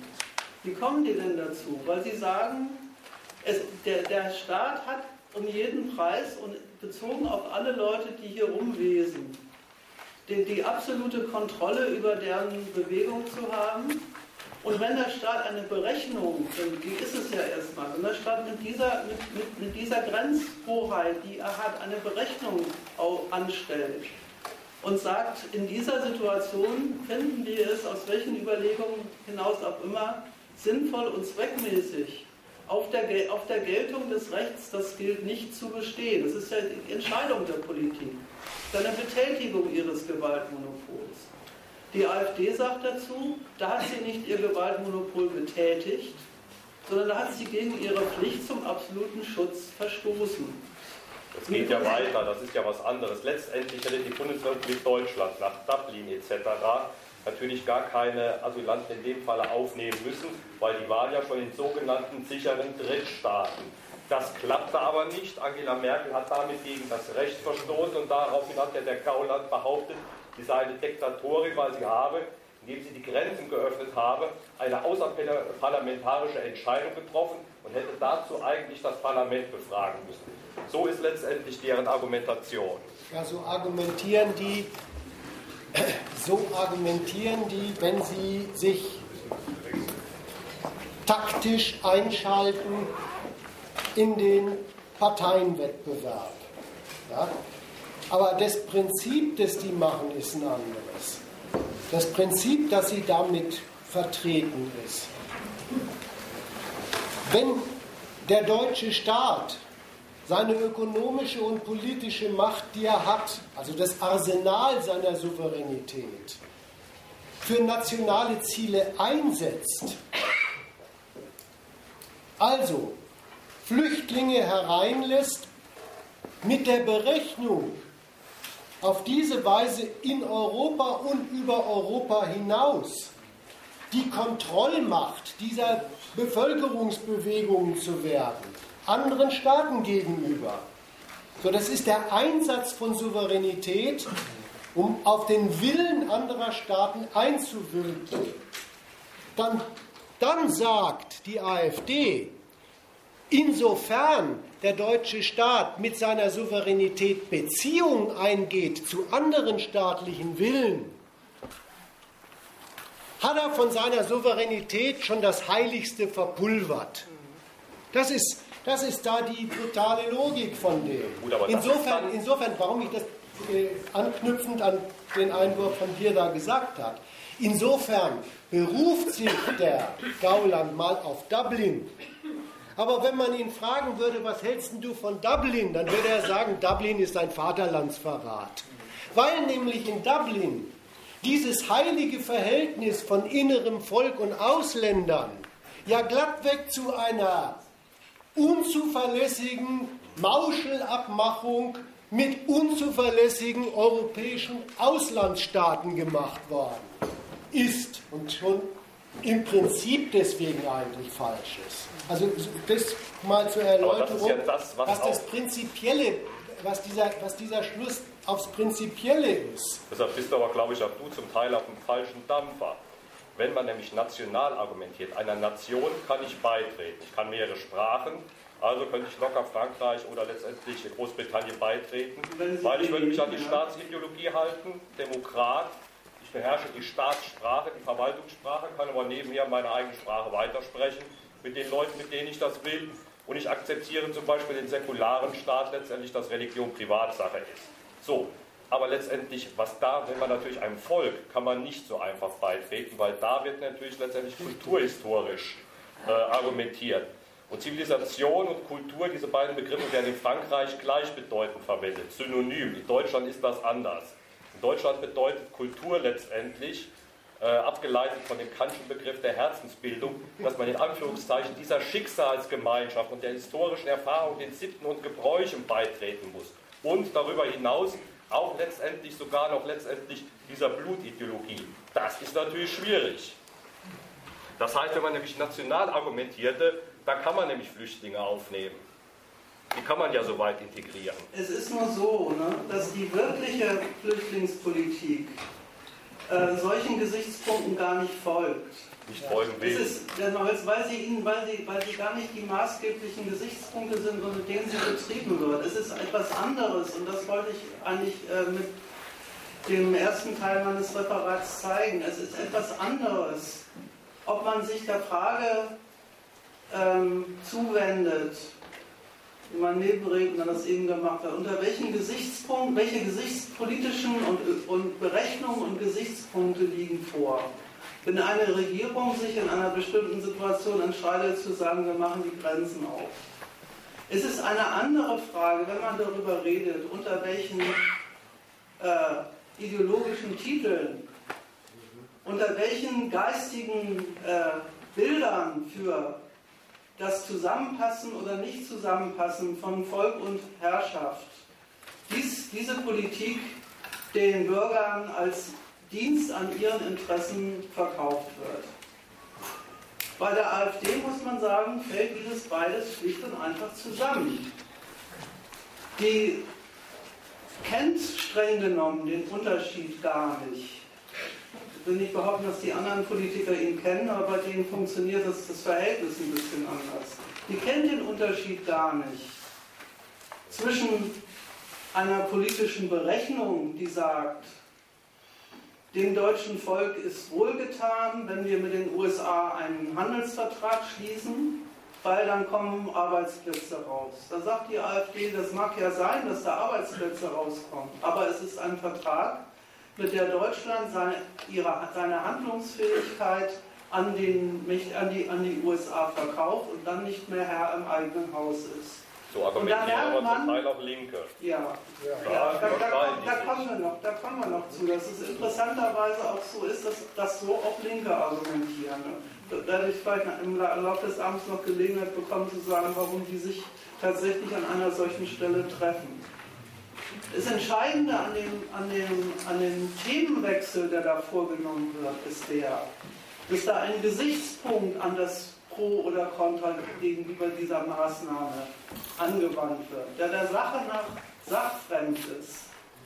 Das war im Grunde der Grund seiner Frage, dass er Sache nach sachfremd ist, weil, die, weil jede, das Argument fand ich richtig, äh, jede, jede Betätigung der staatlichen Souveränität sei es mit den Mitteln der politischen Gewalt, der politischen Erpressung oder sei es mit den ökonomischen Hebeln, über sie verfügt.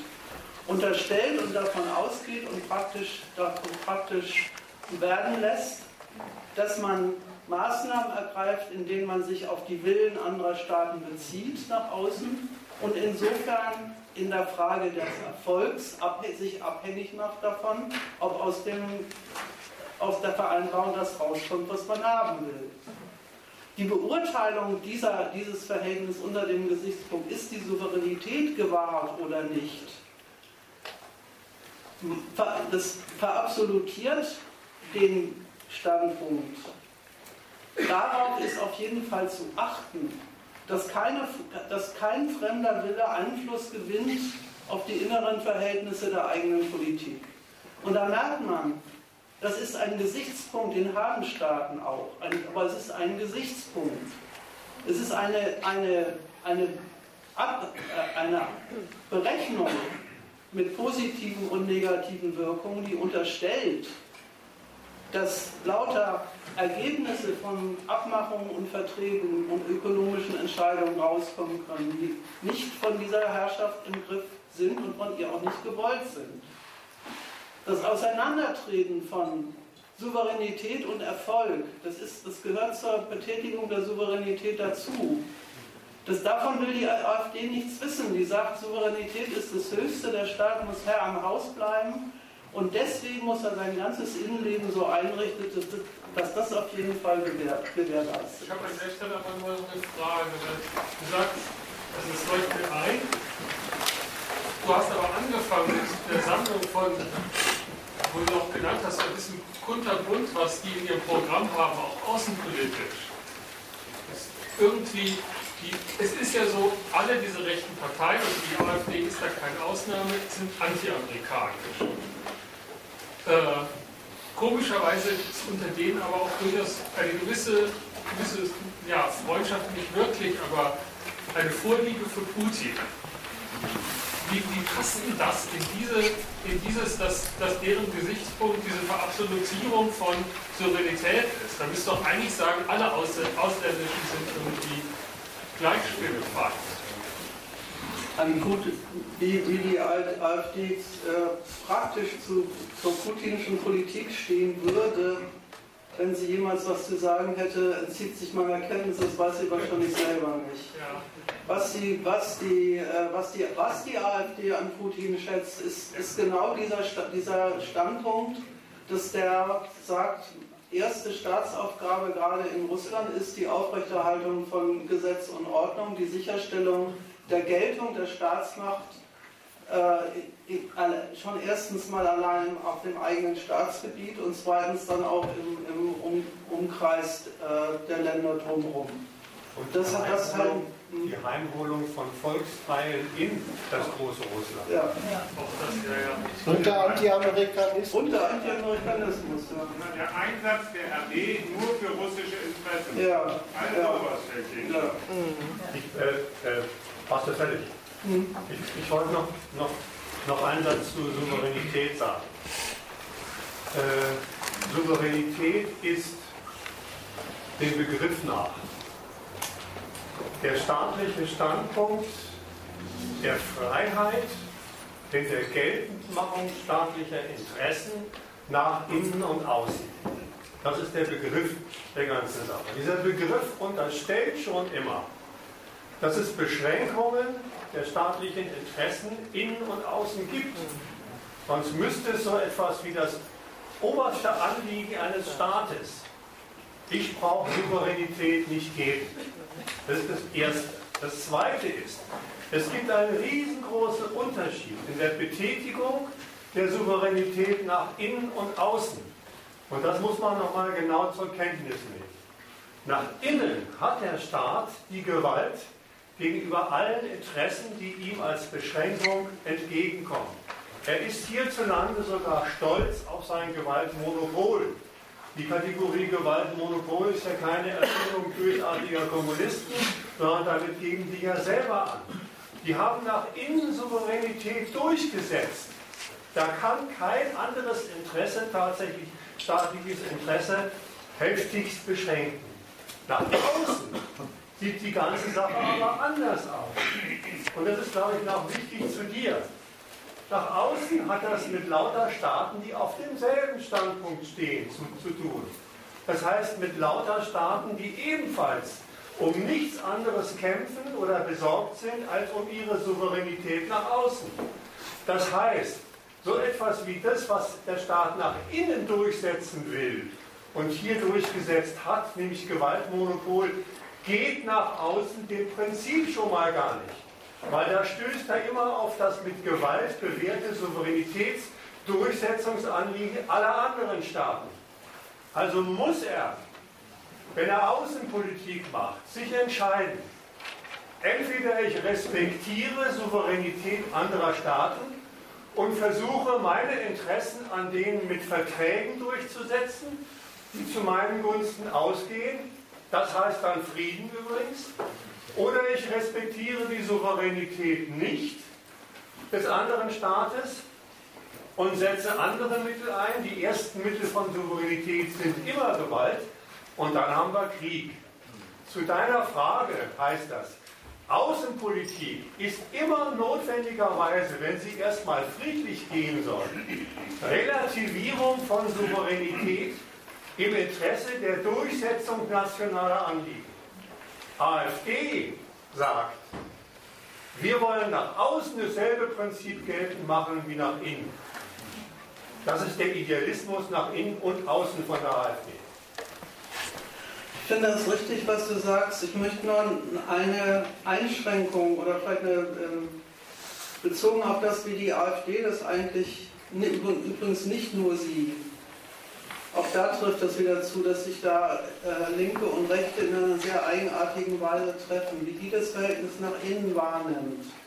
Es, es, gibt, in der, es gibt eine rechte Kapitalismuskritik.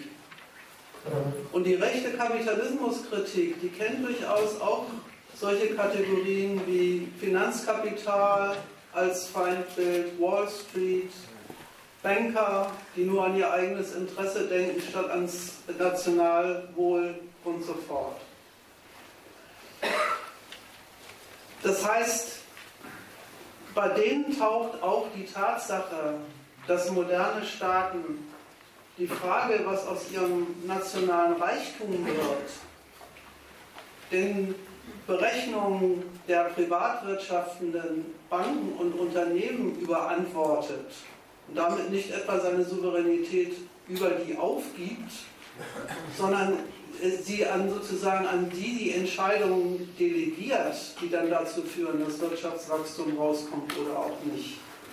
Auch das taucht bei den Rechten als eine Relativierung staatlicher Souveränität auf. Die nehmen die Macht, die der Staat dem, dem Geld, dem Kapital verleiht, indem sie das Privateigentum ins Recht sind. Sie nehmen das auch schon als Relativierung der, der staatlichen Entscheidung darüber, was in diesem Land ökonomisch passieren soll oder nicht. Und insofern kennen Sie äh, jenseits sozusagen, der, oder so kennen Sie lauter Relativierung des staatlichen Gewaltmonopols äh, oder überhaupt eine, die Lägen vor, wo die gar nicht vorliegen? Ich wollte, ich wollte gar nicht sagen, die AfD-Souveränität nach innen besteht. Das weiß ich schon. Ich wollte nur daran erinnern, wie die ja, ja. überhaupt drauf kommen, zu sagen, auch im Innern ist es so, dass der Staat die, die, den, die Kontrolle über die privaten Interessen verloren hat. Es soll, also sollte gar kein Einwand sein, sondern, sondern sagen, das ist, für, für, die stellt sich das nicht so dar. Im Innern ist ja, äh, ist ja Gewaltmonopol durchgesetzt, alles in Butter und nach außen gibt es Probleme, sondern das sieht im Verhältnis von Staat und Ökonomie im Prinzip genauso. Wobei man. Aber die. Okay, mach mal. Das heißt, Sie werden nie zufrieden. Das wird einfach gesagt. Nach der Logik findet man immer Gründe, dass die Staatsgewalt nicht absolut herrscht. Das ist eine Kritik sozusagen, die, die immer funktioniert. Ja, aber nimm es doch mal anders, nimm es doch nochmal von dem Einstieg her. Ja? Diese rechte Kritik, die hat überhaupt ihren Stoff in den Verhältnissen, die der Einsatz staatlicher Souveränität innen und außen auf die Welt bringt. Und, und dazu, verhält sie sich, dazu verhält sie sich jetzt mit einer politischen Erklärung, die eine große politische Forderung ist. Nach außen ist es sofort klar, alles, was die Staaten unternehmen, um die Zielsetzung ihrer Souveränität bei anderen Staaten durchzusetzen, das sind Berechnungen, das sind eingegangene Vertrags- und Abhängigkeitsverhältnisse. Das sind dauerhafte Verhältnisse des Ringens der Staaten miteinander. Das ist ja nicht so, dass die einen Vertrag schließen und dann ist rum. Sondern jetzt haben sie eine schöne Vertragsform des Ringens miteinander darum, wer den Nutzen von diesen Verhältnissen hat und wer daraus einen Souveränitätsgewinn oder mehr einen Souveränitätsverlust zu verbuchen hat. Das ist das Ringen von denen. Da zeigt die AfD drauf und sagt, haben wir es nicht gesagt. Haben wir es nicht gesagt, dass der Staat in diesen Verhältnissen des zwischenstaatlichen Gegensatzes, den es gibt, seine Freiheit verkauft. Und so, so lebt auch die innere Sorte Kritik. Da, da kommt dieses Deuten her. Die, die AfD muss ja die Armen und die Reichen im Inneren nicht erfinden. Die Banken und die Hartz-IVler, die gibt's. Dazu verhält sich jetzt die rechte Kritik mit einer politischen Deutung und mit einer politischen Forderung. Die politische Deutung ist ein Indiz dafür, dass der Volkseinheit von Staatswegen nicht der ganze Dienst gewidmet wird. Man kann sich das auch nochmal daran klar machen, dass wenn die äh, AfD sagt, der entscheidende und maßgebliche Dienst, den der Staat an seinem Volk zu erbringen hat, ist die Sicherheit, Sicherstellung von äh, Sicherheit und Ordnung, die Gewährleistung dessen, dass die Verhältnisse, ja, ich sag's mal so, verbrechensfrei sind und schon gleich verbrechensfrei von Ausländern. Das ist schon ein sehr hartes Ideal, weil es streng genommen jedem, jeder Verletzung des staatlichen Rechts seinen, seinen Grund in den Verhältnissen bestreitet, in denen es stattfindet. Dieses Ideal der Gemeinschaft, die, die, mit dem sie die, die Konkurrenzgesellschaft äh, konfrontiert, dieses Ideal dessen, dass die Leute getrennt und, und unabhängig von den Gegensätzen, in denen sie wirklich stehen, und wo die Befolgung von staatlichen Gesetzen eine Notwendigkeit ist, die einem aufgezwungen wird, aber die sich überhaupt erstmal überhaupt nicht aus den eigenen Interessen ergibt, sondern eine von oben aufgemachte Notwendigkeit. Der, der zu kommen mit der Sache, dass, der, dass das, was, was jeder Mensch verlangen kann, und wenn er auch sonst nichts zu beißen hat, ist, dass Verbrecher ins Gefängnis gesperrt werden und die, Aus, und die Ausländer hier keine, keine Bewegungsfreiheit haben. Das stellt sich allen Ernstes auf den Standpunkt, dass die ökonomischen und sozialen Gegensätze, in denen die Leute leben und in denen sie sich betätigen, für sich gar keine Gründe dafür abliefern, äh, dass staatliche, die staatliche Ordnung überhaupt nicht für eine sehr besonders, besonders nützliche Angelegenheit für einen selber zu erachten. Aber man merkt, wo es herkommt. Auch da muss man sagen, ist jeder, ist jeder, jeder kalkulatorische Umgang des Staates mit der Frage, an welchen, an welchen, für was bestraft er wie, wann lässt er wen laufen, wie, wie lange sind die Haftstrafen und, so, und solche Fragen. Lauter Berechnungen, die der Staat da anstellt mit dem Verhältnis von Freiheit und Zwang, und das sind lauter staatliche Berechnungen, die gehen auf, auf die Erhaltung des sozialen Friedens und des politischen Friedens. Die sind, dem, die sind im Prinzip dem, dem einem Rechten alles schon suspekt. Dass er überhaupt den Leuten Freiheiten lässt, äh, die dazu führen, dass die die Gesetze brechen, ist eigentlich schon ein Verstoß an der, an der Eigenschaft der Leute, gemeinschaftlich zu sein. Das merkt man. Das ist, das ist auch eigentlich der Widerspruch an der Art und Weise, wie Souveränität von der AfD nach innen gedacht wird. Eigentlich müsste man sagen, hebt die sich auf. Wenn Staat, auch wie die, äh, die Rednerin gesagt hat, nach innen die Verkörperung des Volkswillens ist und nichts anderes als Dienst an, an völkischer Identität, dann dürfte es eigentlich keinen Gegensatz geben, dann dürfte es eigentlich keine Notwendigkeit geben, sich als souverän getrennt davon freizusetzen, um beschränkende Interessen ausfindig zu machen. Wenn es doch der Fall ist, in der Logik der in der Logik der AfD, dann muss sich in das Volk irgendetwas eingemischt haben, was nicht zum Volk gehört. Wie die das dann weiterdenken, das sind dann entweder von außen welche oder das sind welche von innen, die da nicht hingehören, das kennt man ja. Naja, das eine Beispiel ist ja kurz erwähnt worden. Ne? Eigentlich gehört es zu einem Volkszusammenhang, wie war die Reihung von Höcke? Was, was, den, was den Menschen überhaupt erst freisetzt. Heimat, Heimat, Familie, Heimat, Familie, Vaterland. Heimat, Vaterland. Ja? So. Das das Drollige an, an diesen Menschen ist ja so ein, so ein Volk, das vom Staat zum Volk zusammengezwungen wird. Das lehnen sie total ab. Das äh, kann nicht sein.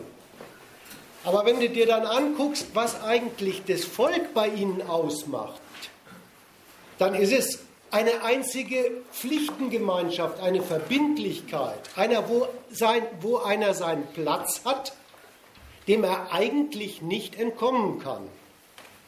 Das ist schon die Vorstellung von Volk von, Volk von denen. Ja? Und das. Nicht, nicht entkommen wollen darf. Ja. So. Also von oben dem Volk eine solche Gemeinschaftlichkeit aufgezwungen, das ist Diktatur. Das Volk als eine solche Zwangspflichtengemeinschaft zu denken, das ist rechte Freiheit. Und, und der Staat ist in dieser, das ist eigentlich das Dienstverhältnis, das die denken. Der, der Staat ist dafür der Diener, der Zuständige, dem deutschen Volk zu, seinem, zu seiner Pflichtengemeinschaft zu verhelfen. Und jetzt ist klar, was Verbrechen in dieser Pflichtengemeinschaft sind. Ich glaube, AfDler können nicht unterscheiden, ob Bankraub oder Gender Mainstreaming das größere Verbrechen ist. so kommen Sie, so kommen Sie da drauf, wenn das, wenn das, Deutsch, wenn das deutsche Volk durch die, durch die doch eigentlich selbstverständlichste Gemeinschaftsinstitution Familie gebunden ist, übrigens zu der sagen die, ohne rot zu werden, das ist die Keimzelle. Wenn sie doch dadurch gebunden sind und jetzt mit einem Mal welche daherkommen und sagen, sie könnten sich auch anders binden oder das Binden sogar ganz lassen, also mal hetero, mal homo, mal weiß ich was, oder es ganz lassen, dann ist für die Rechten eine Diagnose fertig. Hier zersetzt sich das innere Bindungsverhältnis des deutschen Volks. Und in dem Fall wissen Sie übrigens, wo es herkommt. Da, da, das kommt von oben in dem Fall. Das sind diese, diese verhurten 68er, die mittlerweile Ministerposten haben.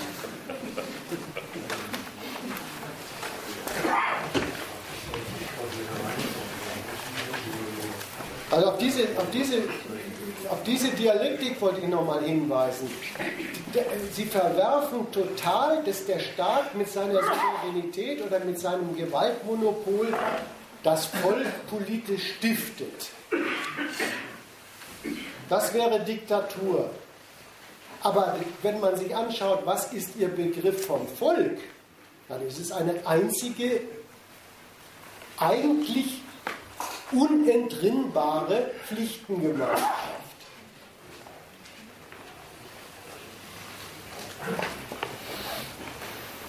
Ich habe noch eine Frage. Hast mir jetzt auch nicht angehört, warum die Anti-Amerikaner sind. Lauter. Was ich auch nicht verstehe, ist, warum nach eurer Auskunft dann sozusagen alle anti-amerikanisch sind, weil Amerika ist der souveränste Staat der Welt. Nach innen und nach müssen alle Amerikaner werden.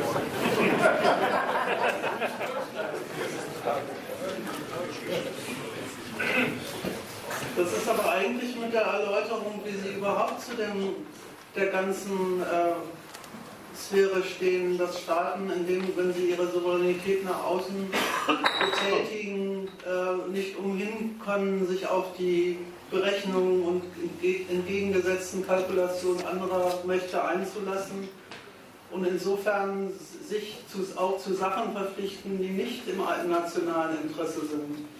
Es ist ja umso mehr, umso mehr der Fall, wenn, wenn diese, diese Macht, mit der man da äh, ein Bündnis eingegangen ist und mit, mit der man da äh, zusammen die Welt bewirtschaftet, wenn die eine, wenn die eine ist, die so viel mächtiger und größer ist wie die eigene.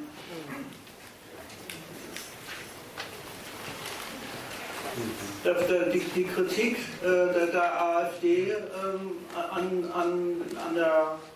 Du meinst, du meinst anti-amerikanisch, weil sie in Amerika den größten Ja, ja, Anti-Amerikanismus hat ja, hat ja einen Inhalt. Der Anti-Amerikanismus sagt, im Bündnis mit den USA äh, lässt sich die deutsche Politik aus, aus unerklärlichen Gründen immer wieder in Konflikte und Gegensätze hineinziehen, aus, aus der sie gar keinen, gar keinen Souveränitätsgewinn bezieht.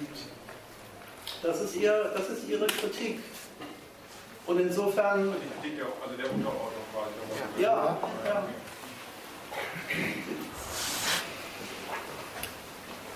Das ist aber auch gleichzeitig die Leugnung des, des kontrafaktisch dazu, äh, wie, wie sie äh, unter äh, diesen berechneten Verhältnis den USA ist das kontrafaktisch dazu, wie er selber äh, den Gesichtspunkt äh,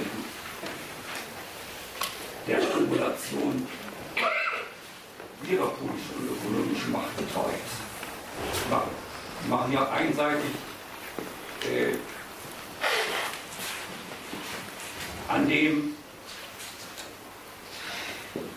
was sie als Vernutzungsverhältnis mit den USA und anderen Staaten eingehen, da machen sie se, äh, behaupten sie daran, das sei per se Untergrabung. Ja, und an solchen Stellen merkt man auch, ähm, wie nah dieser Anti-Amerikanismus an den, an den wirklichen, äh, ähm, an dem sind, was, was die, auch die deutsche Politik selber ja auch immer wieder äh, an der, äh, am Bündnis mit Amerika stört. Dass es eine Art ist, äh, die, die eigenen Interessen als Weltmacht ökonomischer und auch militärischer Natur geltend zu machen, die einen zugleich äh, die Notwendigkeit auf, aufnötigt, sich dann einzufügen in die Art und Weise, wie die Amerikaner ihre Gegensätze auf der Welt betätigen und, ihre Kriege führen. Das, ist ein, das empfindet auch ein ganz äh, normal, in Anführungsstrichen, vom Standpunkt deutscher Macht und Herrlichkeit denkender und agierender Politik als Widerspruch, mit dem er sich herumzuschlagen hat. Das, das äh, kapieren die AfDler nicht, diese Identität. Also sie kapieren was anderes auch nicht. Dass nämlich gerade die Relativierung der deutschen Souveränität durch das Eingehen eines Bündnisses mit anderen europäischen Staaten dieses Verhältnis zu Amerika korrigieren soll. Mhm.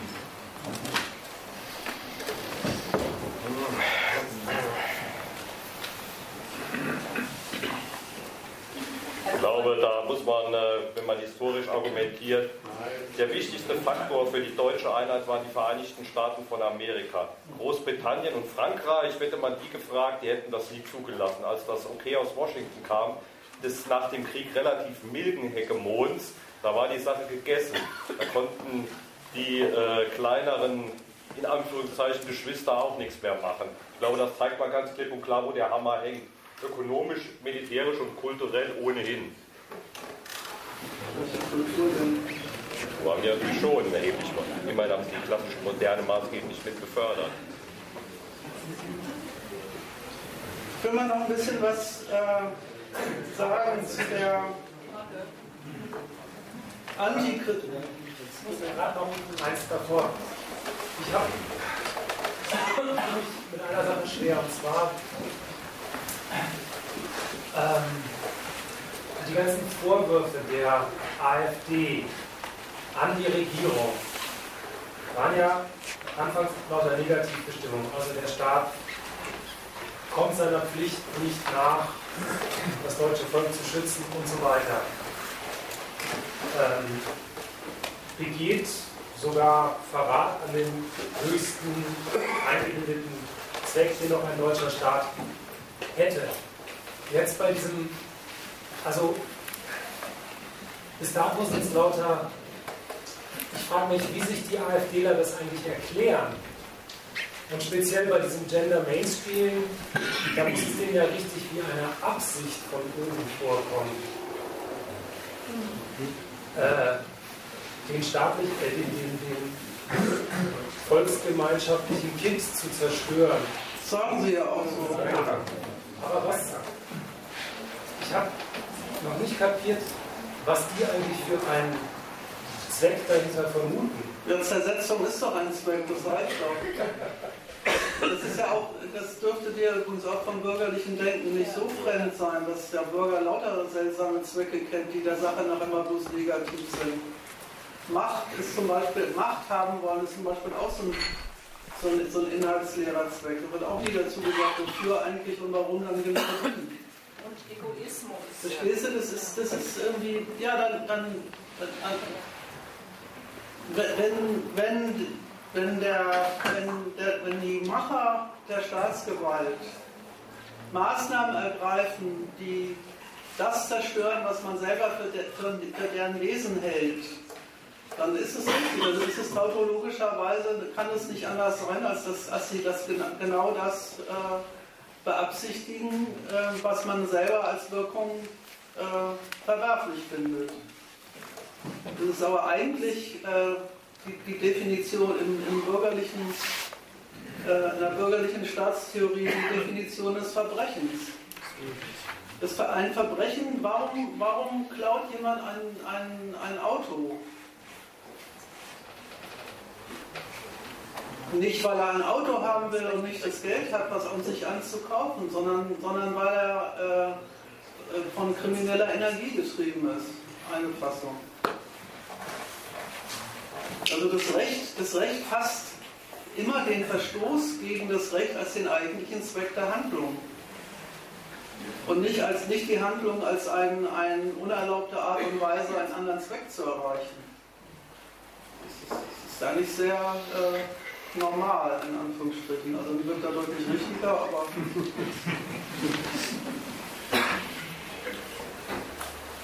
Das Bild dafür ist doch, dass sie dann so Figuren wie Claudia Roth oder so in die Presse zerren und sagen, hier von der wissen wir, die hat damals irgendwann mal vor 100 Jahren gesagt, Deutschland verrecke und stochern dann halt in der, also zur Bebilderung davon, in den Biografien von denen rum, wo sie irgendwann mal irgendein verdrehbares Zitat gesagt haben, wo sie mal gesagt haben, was weiß ich, ja, ich, hätte, ich wünsche mir auch ein anderes Volk oder irgendwas in Sprache. Daran dürfte dann halt die Bilder. Naja, sie ist, äh, da gibt es entsprechende Bilder, ist auch noch nicht allzu lange her. Sie ist bei einer Demonstration hinter einem äh, Schild hergelaufen, Deutschland, du Stück Scheiße. Und da wurden noch andere Bilder gezeigt, die so ähnlichen Inhalt hatten und diesen ganzen Quatsch. Nur ist natürlich so, das ist Politik, also schmutzige Wäsche waschen und in der Biografie anderer rumzustochern, das ist, glaube ich, keine Spezialität leider der AfD, das machen andere auch. Ne? Also Sarah Wagenknecht, da hat man auch, oder beim Gysi auch rumgestochert bis zum Umfallen und bei vielen anderen. Also das ist politisches Geplänkel. Aber das, er sagt ja auch bloß, das ist ein Bild. Ne?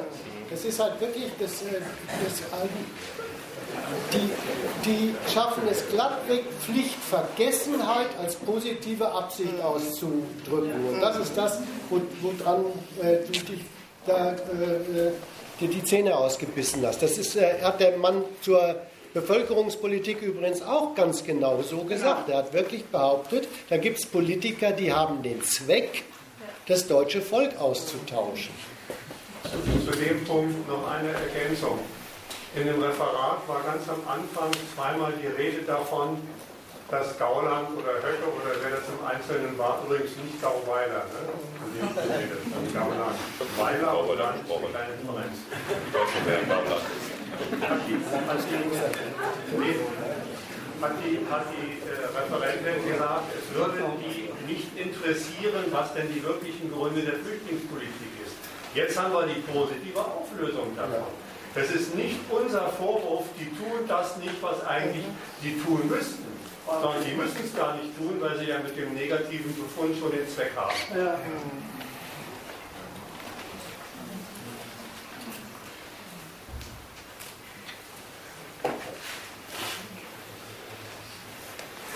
Wo ich mir gar nicht so sicher bin, ob Herr Gauweiler da anders denkt. wenn man, wenn man nochmal einsteigt mit dem, mit dem Schlusspunkt, den wir jetzt hatten,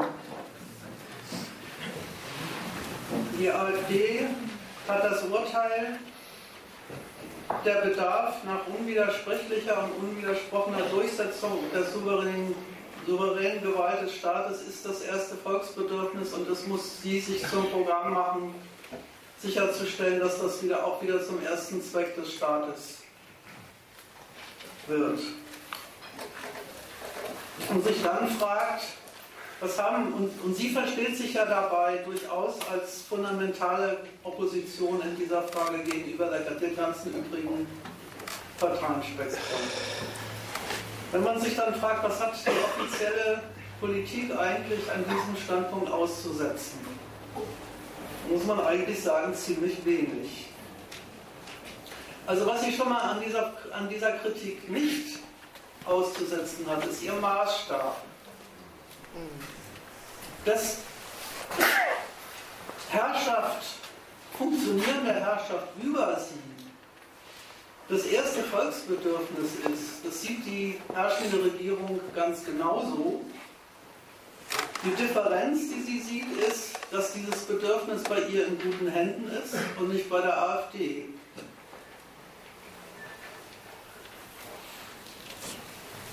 Wie tritt es auf? Merkel hat, weiß nicht, ob auf der, auf der ähm, direkt am 3. Oktober oder hinterher gesagt, man muss dagegen auftreten, wenn Menschen mit rechtem Hintergrund Wir sind das Volk rufen. Dieser Ruf sei während der friedlichen Revolution in der DDR emanzipatorisch gewesen. Interessant. Heute seien es aber auch Menschen, die glaubten, zu kurz gekommen zu sein, die mit diesem Ruf auf die Straße gehen. Naja, das ist ja mal eine interessante Kritik an diesen Demos. Wir sind das Volk sagen, steht der AfD nicht zu, weil sie sind es gar nicht.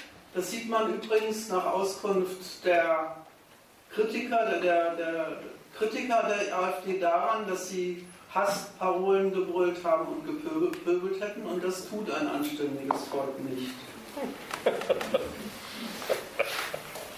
Das ist nach, eine, nach der einen Seite hin ein eine schöne Aufklärung darüber, was eigentlich Volk ist. Das ist die Masse der Leute, die unter einer Führung stehen und damit sehr einverstanden sind, die eben gar nicht auf die Idee kommen, diese Herrschaft anzupöbeln und, und mit Hasstiraden zu stören, wenn sie feiern will die Mehrheit des Volkes, die der, die der Herrschaft, wie sie geht und steht, vertraut, sie wählt, tut ja nach wie vor die Mehrheit. Das ist das wirkliche Volk und dass die Leute, die die ARD repräsentiert sind, ist auf jeden Fall nicht, sondern eben Menschen, die glauben, zu kurz gekommen zu sein, die also einbilden, dass ihnen Unrecht geschehen wäre, aber die in Wirklichkeit für ihre Unzufriedenheit nicht gar keinen Grund haben, aber zumindest nicht den Grund haben, deswegen sich auf die Seite dieser Partei zu stellen. Das ist mit dieser Gegenkritik wird also der Gesichtspunkt, der Maßstab, unter dem die AfD ihre Politik vorträgt. Es geht um den Dienst des Staates am Volk und den will sie besser und anders machen, als es die herrschende Regierung macht, voll unterstrichen und bloß die andere Seite betonen. Nein, die wirklichen Dienstleister am Volk sind wir. Erstens, wir sind gewählt. Zweitens, das ist auch wirklich der höchste Wert, dem die Politik verpflichtet ist. Und die Verpflichtung aufs Volk rechtfertigt das Gewaltmonopol über es. Das sieht man am Amtseid des Kanzlers und das sieht man am Schriftzug über dem Reichstag. Alles, was der Staat tut, tut er im Dienst derer, die er beherrscht. Diese Gleichung will die herrschende Politik überhaupt nicht dementieren, wie auch, das ist ja ihre, ihre eigene Lebenslüge. Und die Geltung dieser Gleichung beanspruchen die herrschenden Parteien für sich und weisen die AfD damit zurück, das Wohl des Volkes ist bei uns in guten Händen und ihr habt überhaupt kein Recht, in, im Namen dieser ehrenwerten Einheit aufzutreten und zu sagen, ihr würdet das wirkliche Volksinteresse repräsentieren. Und es ist noch nicht mal so, dass man in allen Punkten, die die AfD da, die, die, die AfD da vertritt, die ich am Anfang erläutert habe, dass man in, in all diesen Punkten ihr Unrecht geben würde. Natürlich ist es die erste Pflicht des Staates, sich um die Seinen zu kümmern. Und dann kommen erst die Ausländer. Natürlich hat sich Flüchtlingspolitik an diesem Kriterium messen zu lassen, ob die Politik es nach wie vor als ihre erste Pflicht begreift. In diesem Sinne stellt sich die Merkel ja hin und sagt, Deutschland wird Deutschland bleiben. Und wir haben alle Bedenken und Ängste in Rechnung gestellt und waren immer dabei, äh, nichts zu tun, was irgendwie die deutschen Berechtigten einer guten Politik geschädigt hat. Und natürlich ist die Familie ein wichtiger Wert der, im Wertehimmel der freien, äh, freien Bundesrepublik. Man muss eben, eben auch bloß auch anders zusammenleben können. Und genau deswegen, weil dieser Wert, weil diese Einheit Volk bei der herrschenden Politik in guten Händen ist, gibt sie den, der AfD kein Recht gegen die Regierung anzustinken. Wenn sie das, das ist das zweite Argument, wenn die AfD das trotzdem tut, sich aufs Volk berufen, obwohl sie das in Wahrheit gar nicht darf, dann dienen sie auch in Wirklichkeit gar nicht dem Volkswohl, sondern schädigen es. Das ist das konsequente nächste Argument. Es sind Populisten, sie missbrauchen die Ängste und Unzufriedenheiten im Volk für eigene Macht- und Karrierezwecke. Sie reden den Leuten nach dem Mund, statt sich um die wirklichen Notwendigkeiten und Zwecke einer guten deutschen Politik zu kümmern. Das Argument mit den Ängsten ist schon interessant. Die herrschende Politik wären die Letzten, die irgendwas gegen die seltsame Logik sagen würden, ich, bin, ich werde geschädigt in meiner Eigenschaft als deutscher Rentner, wenn Flüchtlinge ins Land kommen. Es stört mein Selbstbewusstsein als Deutscher, wenn hier bin ich Frauen mit Schleier die Straße entlang gehen sehe. Gegen diese, diese Sorte, die eigene Unzufriedenheit zusammenzuschließen mit dem Vorhandensein fremder Menschen auf dem Hoheitsgebiet des eigenen Staates, dagegen, dass Leute das tun, will die Regierung gar nicht sagen. Das nennt sie Ängste und sagt, naja, das kann man schon verstehen wenn der brave deutsche Bürger das nicht so gut verträgt.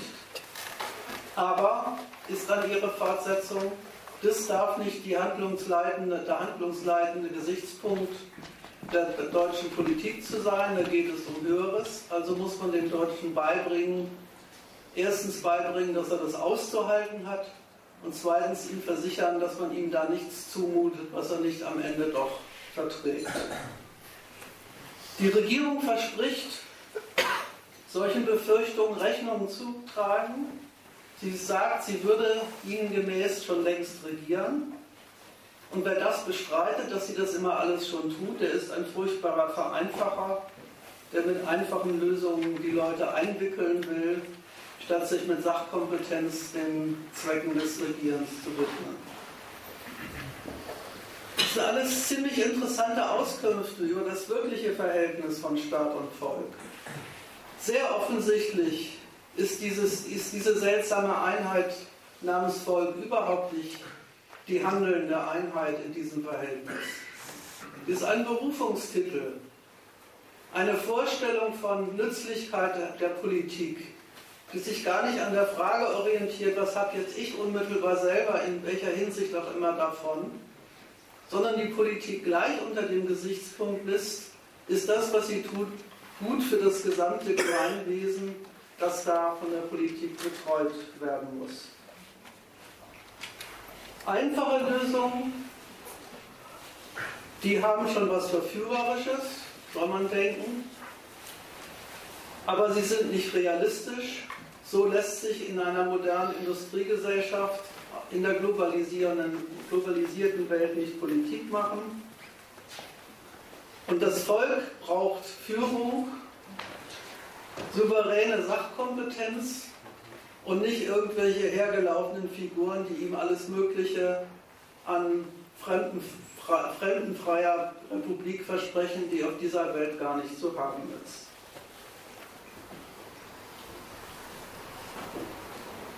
Und das ist der Sache nach unterm Strich gesehen überhaupt kein Einwand wegen irgendwas, was die AfD macht und sagt. Die Regierung und auch die anderen Parteienvertreter ersparen es sich total, irgendeine Aussage der, der AfD in irgendeiner Weise oder irgendeine Zielsetzung von ihr in irgendeiner Weise inhaltlich zu kritisieren Sie berufen sich eigentlich bloß darauf, dass Sie im Amt sind, dass Sie die Richtlinien der Politik bestimmen, dass Sie diese Politik verantwortlich betreiben und dass deswegen kein Recht hat, keiner ein Recht hat, aus welchen Unzufriedenheiten heraus auch immer, dagegen Einspruch zu erheben. Sie sind die Hüter des Volkswohls Sie, Sie sind zu Recht diejenigen, die definieren, worin es besteht. Das kann ja das Volk auch gar nicht selber, das ist ja auch gar keine handelnde Einheit.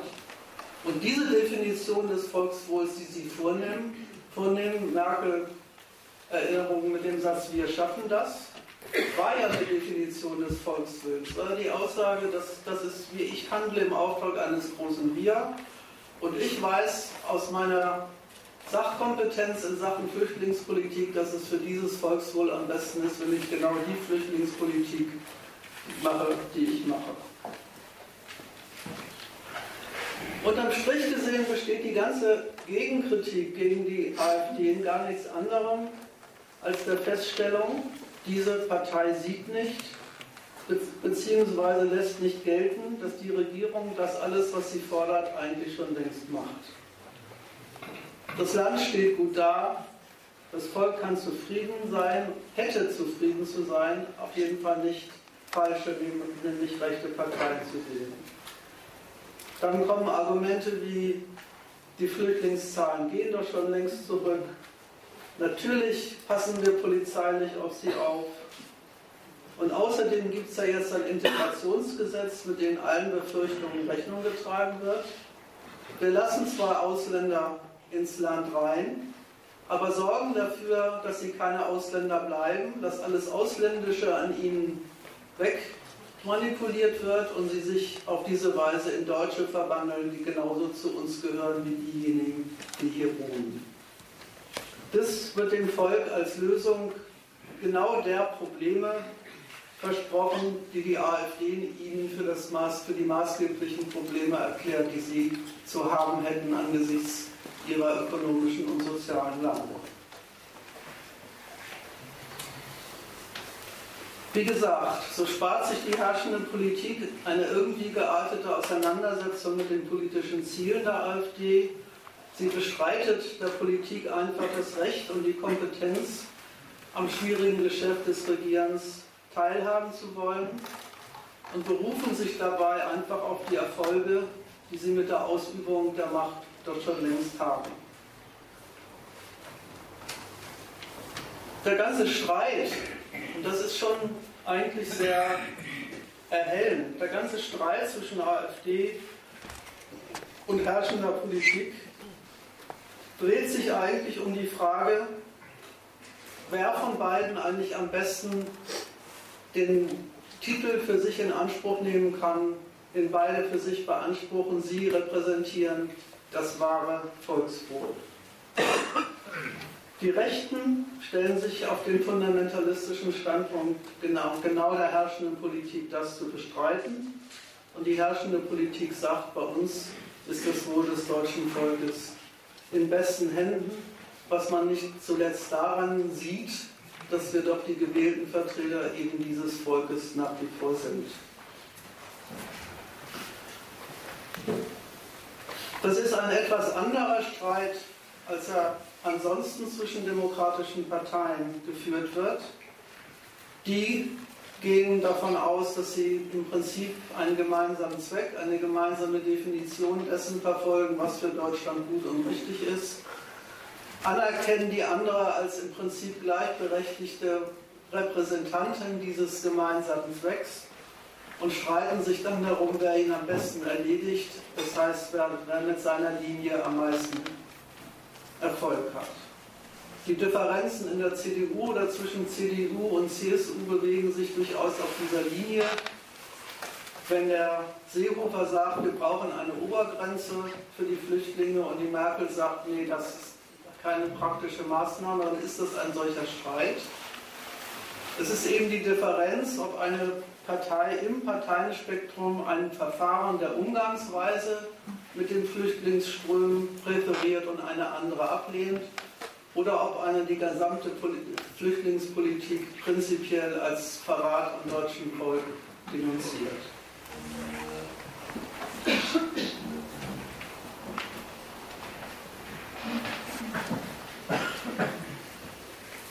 Ein bisschen anders liegt die Sache dort, wo die Linken, die Partei Die Linke sich zu Wort meldet. Okay. Ja. Das, was du eben zusammengefasst hast, gilt für die Differenz nach innen. Ja. Nach außen, meine ich, sieht es schon ein bisschen anders aus. Da ist der Streit, lässt sich der Streit meines Erachtens, nicht mal wie ihr das seht, nicht subsumieren unter wer ist der wahre Repräsentant des Volkswillens, sondern da geht es wirklich an so Sachen, die für, den, für die Regierungspolitik was die äh, Stellung in der Welt anbelangt, das Eingemachte sind. Da gibt es die Differenz in Sachen Euro, da gibt es die, die Differenz in Sachen EU, da gibt es die Differenz in Sachen NATO und wie wir vorhin schon gesagt haben, da gibt es die Differenz in Sachen Amerika. Also das sind schon äh, handfeste, von der AfD handfeste Bezweiflungen, dass die Mittel, die Deutschland, Europa dort in Anschlag bringt, äh, tatsächlich äh, letztlich doch nur Verzicht auf Souveränität sind. Das wollte ich gar nicht in Abrede stellen, sondern ich wollte darauf aufmerksam machen, dass in der, in der jetzigen, jetzigen Phase der Auseinandersetzung mit der AfD all diese Gegensätze und Differenzen in dem Sinne gar nicht zum Gegenstand des politischen Streits gemacht werden. Jedenfalls nicht in der Art und Weise, wie sie sich, in der, wie sie sich äh, auf die AfD selber bezieht.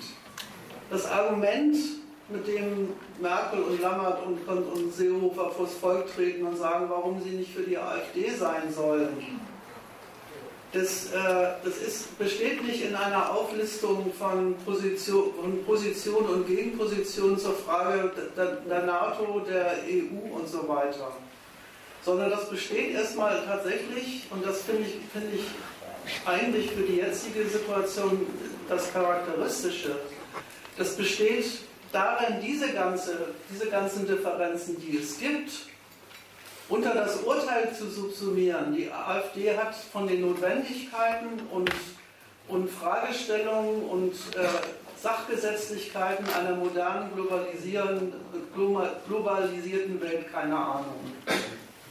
Das sind lauter Kompetenzbestreitungen. Das, das ist nicht ein, weil das ist ja auch idealistisch gedacht, aber das ist ja, es ja nicht ein Streit um die Frage, wie, was machen wir jetzt in der NATO? Machen wir das, was wir bisher gemacht haben, oder machen wir das, was die AfD. Das kann ja alles noch kommen. Das kann ja alles noch kommen. Aber, aber im Moment streiten die sich gar nicht darüber. Also wenn, man sich, wenn man sich anschaut, was, was die Petri im Augenblick ins Zentrum ihrer Reden rückt, dass die rückt ein bisschen ab davon, nur die Flüchtlinge ins Zentrum. Ja, die AfD will das. Noch einen Moment. Und wenn man sich diese, ich mache den Übergang zu dem Punkt, den du gerade machen wolltest, wenn man sich die Rede, den, den, den Dialog zwischen Wagenknecht und Petri anschaut, den gab es neulich, äh, könnt, ihr, ihr, ihr googeln, wo die, wo die äh, Petri der Wagenknecht zu deren Leidwesen in Flüchtlingspolitik immer zustimmt.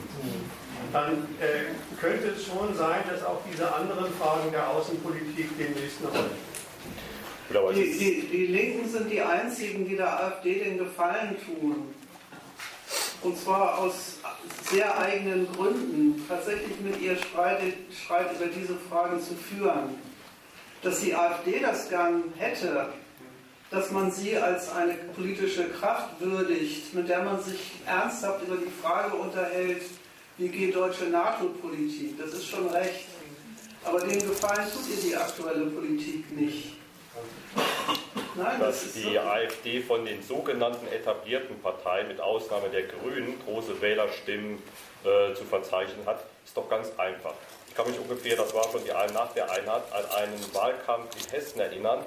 Da hat Roland Koch gegen das neue Zuwanderungsrecht damals und Staatsbürgerschaftsrecht Unterschriften gesammelt und hat damit die Wahl in Hessen gewonnen muss man sich mal klar machen. Ne? Also wenn es um Opportunität geht, dann sind die genauso, mindestens genauso schlimm wie die AfD.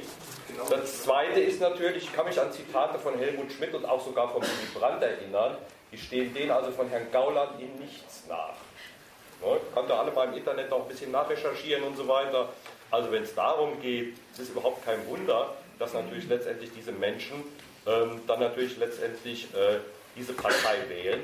Und das Zweite ist, was mir einfach überhaupt nicht gefällt, äh, letztendlich Pegida und andere Geschichten, aber auch die AfD werden dann natürlich betriebs- und volkswirtschaftlich erklärt, so nach dem Motto, ja, also wenn ihr die wählt, dann habt ihr aber einen Schaden. Ein so emotionales Thema muss man natürlich auf mehreren Ebenen letztendlich abarbeiten und nicht nur auf einer rein volks- und betriebswirtschaftlichen Ebene. Äh, noch, noch einen Satz zu dem, was ich gerade gesagt habe. Also die Art und Weise, wie das hier verhandelt wird, Margaret, da gebe ich dir recht. Bloß wenn man sich überlegt, Rechtsruck in Europa, dieselbe Position ist ja regierungsfähig geworden. Ja. In Ungarn, in Polen, die Mehrheit des Volkes hat die britische Regierung auf diese Linie gedrängt, was auf der andere Sache.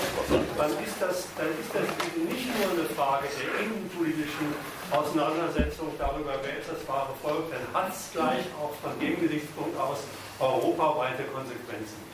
Aber ich glaube, man muss zwei Sachen unterscheiden. Nämlich, was an Ärgernis für die Regierenden die AfD in Sachen Außenpolitik auf die Tagesordnung bringt.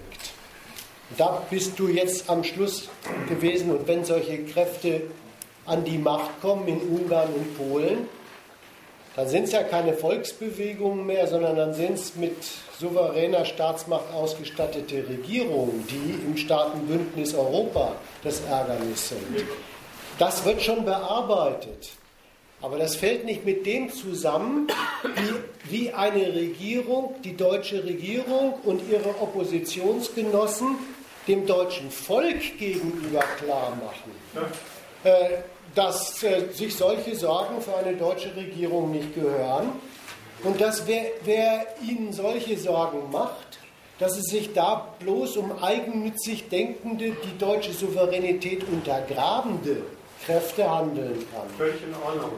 Bloß wir sollten uns klar machen, dass das nicht das Ganze ist. Ja, ja, aber ich wollte sagen, das, ist, das, andere ist eine andere Sache. Ja? Das ist, äh, die setzen ernstlich ja, also der, der, der Streit zwischen AfD und äh, den, den, dem Kartell der, der staatstragenden Parteien in Deutschland, der ist der Sache nach fundamentalistischer als der zwischen den staatstragenden Parteien.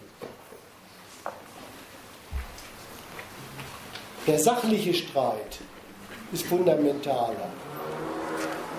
Wie die den jetzt aber in der Demokratie dem Volk gegenüber austragen, naja, da kommt wenig von dem zur Sprache, was die sachliche Substanz von dem genau. Zeug ist. Genau. Das wollte ich eigentlich sagen. Also das sollte nicht in Abrede stellen, dass es da eine gibt, sondern das, äh, ich wollte darauf aufmerksam machen, dass welche sachliche Substanz es da auch geben mag und wie die sich mal irgendwie politisch bemerkbar macht tatsächlich äh, in, in Deutschland die aktuelle Art und Weise, wie die diesen Streit austragen von oben. Erstmal alle Maßstäbe, die die, die, die AfD da äh, zur Geltung bringt, unterschreibt und sagt, die AfD zieht aus diesen gleichen Maßstäben falsche Konsequenzen. Das ist ja ein Unterschied, ob du sagst, sie will eine andere Politik als wir oder, oder wenn du die, die gleiche Logik umgekehrt anwendest, die die AfD auch wendet, an, anwendet. Die, das, ist das, das ist ja das Argument Sachkompetenz. Da denken Sie ja sowas wie, also der, Dammert hat ja da am, am 3. Äh, auch so eine Rede gehalten, wo er aufgezählt hat, was wir für ein tolles Land sind mit, mit ganz vielen Kulturen und Menschen und Hautfarben und Sitten und hat sich überhaupt nicht wieder eingekriegt für, äh, vor Begeisterung für, für, diese, für dieses wunderbare Deutschland. Und hat das präsentiert als ein Gegenmodell, wie man sich diese Welt als Gemeinschaft denken soll.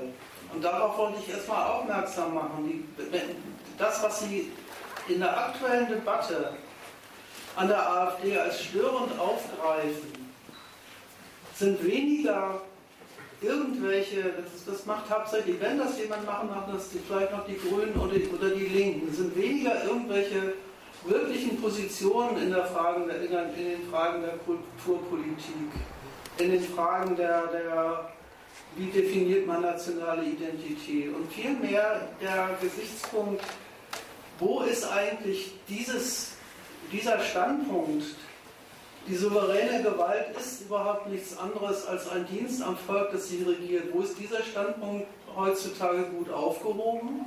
Und dann ist der Bezug darauf und dann sind wir, sind wir auf der, stehen wir auf der Seite Amerikas auf der richtigen Seite.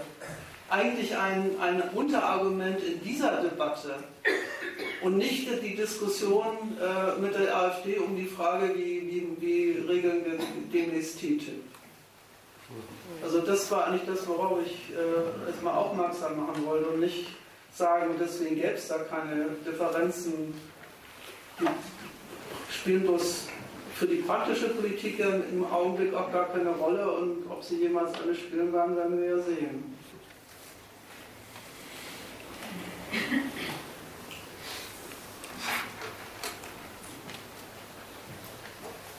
Ich wollte, ist noch Zeit, wenn ihr wollt, ich wollte noch ein bisschen was zu den Linken sagen.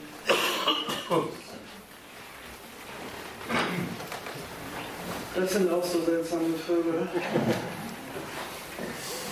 Ich lese mal was vor. Wagenknecht sagte, die Linke habe Schlussfolgerungen gezogen aus dem schlechten Abschneiden bei den jüngsten Landtagswahlen und dem Erstarken der AfD als Konkurrentin. Die Linke werde sich wieder als soziale Alternative präsentieren. Zitat, die AfD hat es sehr geschickt geschafft, die Unsicherheit der Menschen, die gerade durch die große Zahl der Flüchtlinge und die völlige Unfähigkeit der Bundesregierung mit dem Problem klarzukommen, diese Unsicherheit, die entstanden ist, dann auf ihre Mühlen zu lenken, sagte Wagenknecht. Und nochmal in ähnlicher Richtung von Ramelow, seines Zeichens Ministerpräsident von Thüringen. Der Aufstieg der AfD speist sich aus mehreren Quellen. Da ist gerade in Ostdeutschland das Sediment jener, die schon immer ihre rassistischen Vorurteile pflegten. Auch kein rassistisches Urteil. Ne? Und da ist der Frust über die etablierte Politik, die zum Beispiel zulässt, dass ein großer Teil der Menschen, die jetzt hart arbeiten, aber zu wenig verdienen und deshalb irgendwann in Altersarmut landen werden und die jetzt angesichts der Flüchtlinge annehmen, dass noch weniger für sie übrig bleibt. Dabei ist angesichts der demografischen Entwicklung diese Zuwanderung eine große Chance dafür, dass die Rente wieder sicherer wird. Genau das müssen wir den Menschen vermitteln, immer und immer wieder. Die Linke sieht sich von der AfD betroffen. Erstens, weil sie nämlich der Auffassung ist, dass eigentlich die Leute doch, wenn die Lage schlechter wird, wenn Krisenbedingungen sind, eigentlich doch bei ihr als Wähler landen müssen und stattdessen landen sie bei der AfD. Und diesen Sachverhalt bemüht sie sich zu erklären.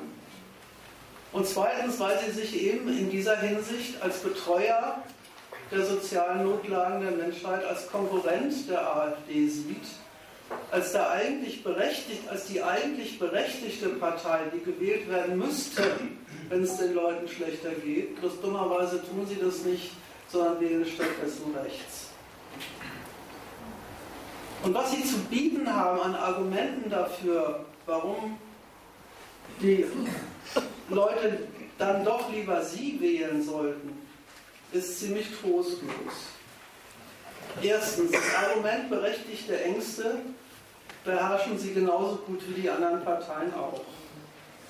Und das Urteil, die Regierung sei unfähig gewesen, die Flüchtlingskrise zu bewältigen, gibt sogar der AfD in der Sache recht.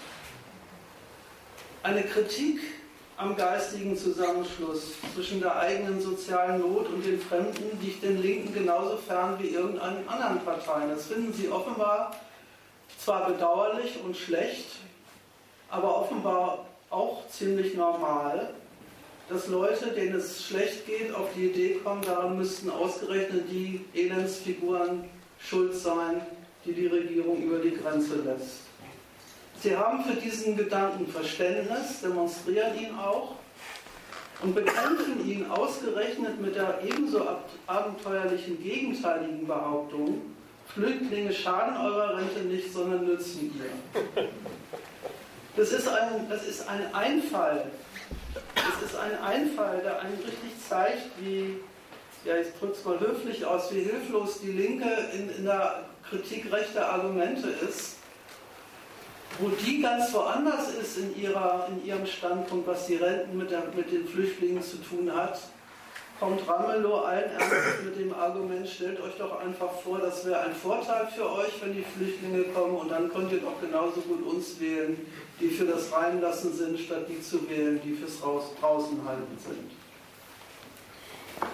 Die Linke nimmt die AfD nicht nur als Konkurrenz um Wählerstimmen, sie antwortet ihr auch auf der Ebene der Konkurrenz, nämlich als Konkurrenz darum, bei wem die sozialen Nöte am besten aufgehoben sind. Und das ist kein zufälliger Lapsus von denen. Das merkt man daran, dass bei denen ein heftiger Streit darüber entbrannt ist, ob die Äußerungen, die die Wagenknecht zur Flüchtlingsfrage gemacht hat, eigentlich noch in den Bering dessen fallen, was eine linke Partei sagen darf, oder ob sie sich nicht eigentlich mit diesen Äußerungen disqualifiziert hat. Ich lese mal ein Zitat von ihr vor, wo es um diesen Streit ging und versuche mal daran zu erläutern, wie eigentlich die Linken zu solchen Urteilen kommen. Das ist nicht dasselbe, dieselbe Logik, wie sie die Linken, wie sie die Rechten beherrschen, bloß kommen sie blöderweise mit dieser Logik zu ganz ähnlichen Befunden. Im Interview mit der Welt, Sarah Wagenknecht.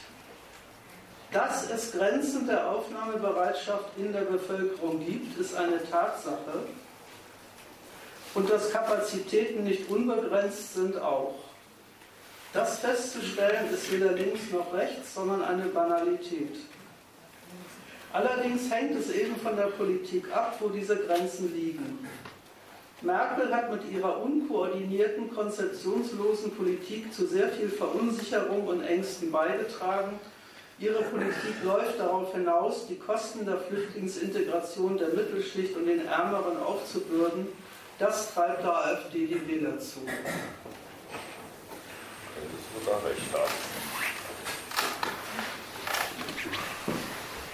Die, die, die Wahlknecht beherrscht das genauso wie die AfDler, sich irgendwie den, die hier verfügbare, den hier verfügbaren Reichtum so, wie sowas wie einen Topf vorzustellen, aus denen soziale Notlagen bewältigt werden und zu sagen, na klar wird dieser Topf kleiner, wenn die Anzahl der Leute, aus denen, die, die von ihm bedient werden sollen, größer wird. Das hat mit der Realität des Verhältnisses, wie, Staat, wie der Staat mit den Flüchtlingen kalkuliert, überhaupt nichts zu tun. Das hat auch mit der Art und Weise, wie Unternehmen, Arbeitgeber auf dem Arbeitsmarkt mit dem Zustrom an zusätzlichen Arbeitskräften zu tun. Das ist einfach diese im Grunde nur etwas links ausgedrückte selbe, selbe Vorstellung, wie sie die Rechten auch haben. Eigentlich ist die ganze Gesellschaft eine Solidargemeinschaft oder sollte zumindest eine sein, die auch die Armen und Schlechtverdienenden betreut. Und wenn die mehr Leute reinlässt, wofür wir natürlich sind, weil wir sind ja eine weltoffene Partei, dann muss man sich nicht wundern, erstens, dass es den Leuten dann hinterher wirklich schlecht geht und zweitens, dass sie dann auch noch die Rechten tun. Das drückt sie dann so aus, die Aufnahmebereitschaft in einer Gesellschaft mit breitem Wohlstand wäre natürlich höher als in einem Land, in dem die Mittelschicht seit Jahren Abstiegsängste hat und die Armut wächst. Viele Probleme, die wir schon vorher hatten, haben sich durch die Flüchtlingskrise verschärft. Ja, so sagt man das. So, das ist nochmal von links die gleiche Vorstellung eines sozial eines, eines Topfes, den der Staat verwaltet, um die sozialen Nöte der Gesellschaft zu betreuen.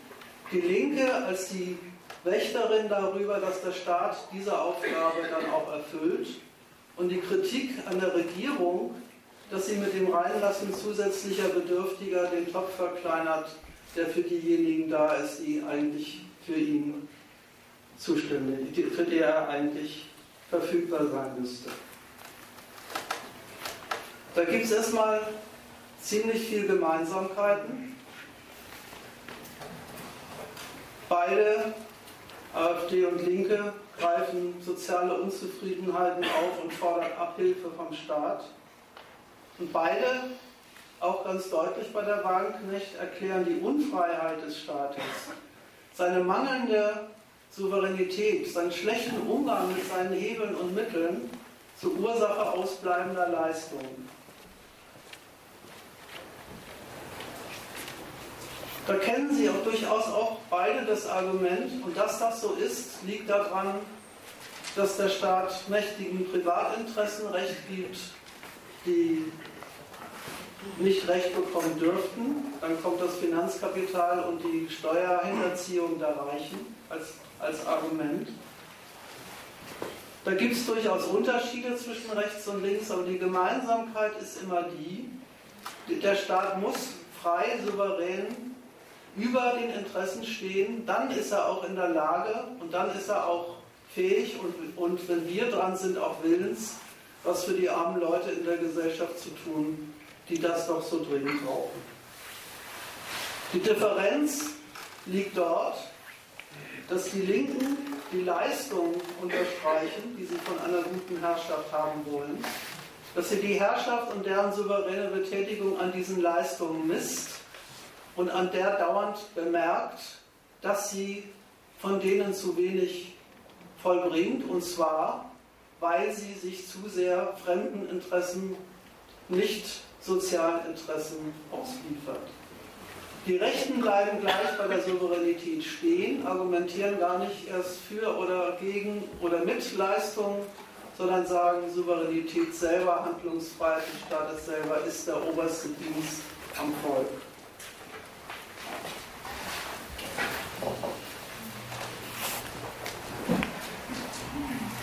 Und es gibt in der Tat einen Grund dafür, für das, was die Linkspartei als nötig und eigentlich auch fällig betrachtet. Jetzt hätte man, hätten Sie es doch verdient, weil Sie die Einzigen sind, die sich wirklich für soziale Wohltaten der, der Staatsmacht einsetzen. Hätten Sie es doch eigentlich verdient, gewählt zu werden und stattdessen verlieren Sie an Stimmen. Es ist nämlich so, das Dringen, gerade das Dringen auf soziale Leistungen, betrachten nicht bloß die Rechten, sondern in nationalen Notlagen und nationalen schwierigen Situationen alle Demokraten eigentlich als Verbrechen an dem, was jetzt fällig ist.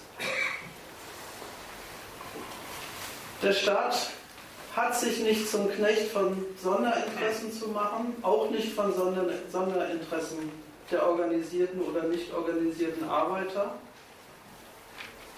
Und wenn es gerade darum geht, die Handlungsfreiheit des Staates zu sichern, dann ist es ganz unpassend, ausgerechnet in der Situation soziale Wohltat für eine Sondergruppe im Staat zu verlangen. Das ist der Standpunkt, auf den die Linken in dieser Frage treffen. Sie machen sich mit ihren Forderungen entweder unglaubwürdig, wo, alle, wo doch klar ist, dass die Kassen leer sind, dass der Staat sich genau um deren Bewirtschaftung kümmern muss, dass er sich nach außen durchsetzen muss und dafür sorgen muss, dass die eigenen Interessen gelten. Ausgerechnet damit sozialen Forderungen an ihn zu kommen, kann nicht im, im Sinne der Volksgemeinschaft sein. Und so, so werden, machen die Linken sich, gerade weil sie auch damit argumentieren, dass es doch eigentlich eine Staatsleistung sein müsste, sich um die Armen zu kümmern.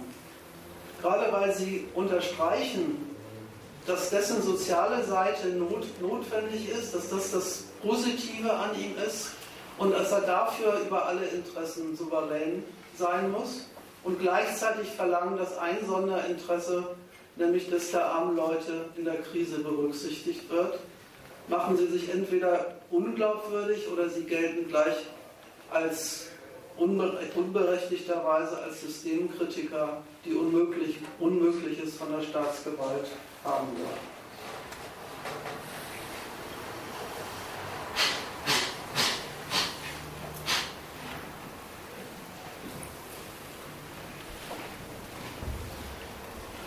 Gut, ich fasse das mal zusammen.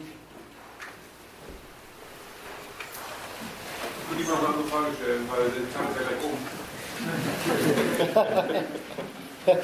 Mich würde noch interessieren, was deine Erklärung ist dafür, die Linken haben ja keiner, hast ja gesagt, warum die Argumentation der AfD bei so vielen Leuten verfängt. Dazu wollte ich jetzt noch was sagen. Das, das sollte die Zusammenfassung sein. Bitte? Das sollte die Zusammenfassung sein, ne? Ja.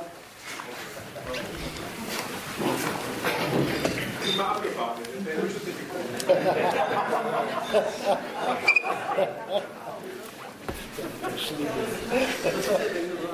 Dann hätte ich ja lieber abgewartet, dann wäre die Zeit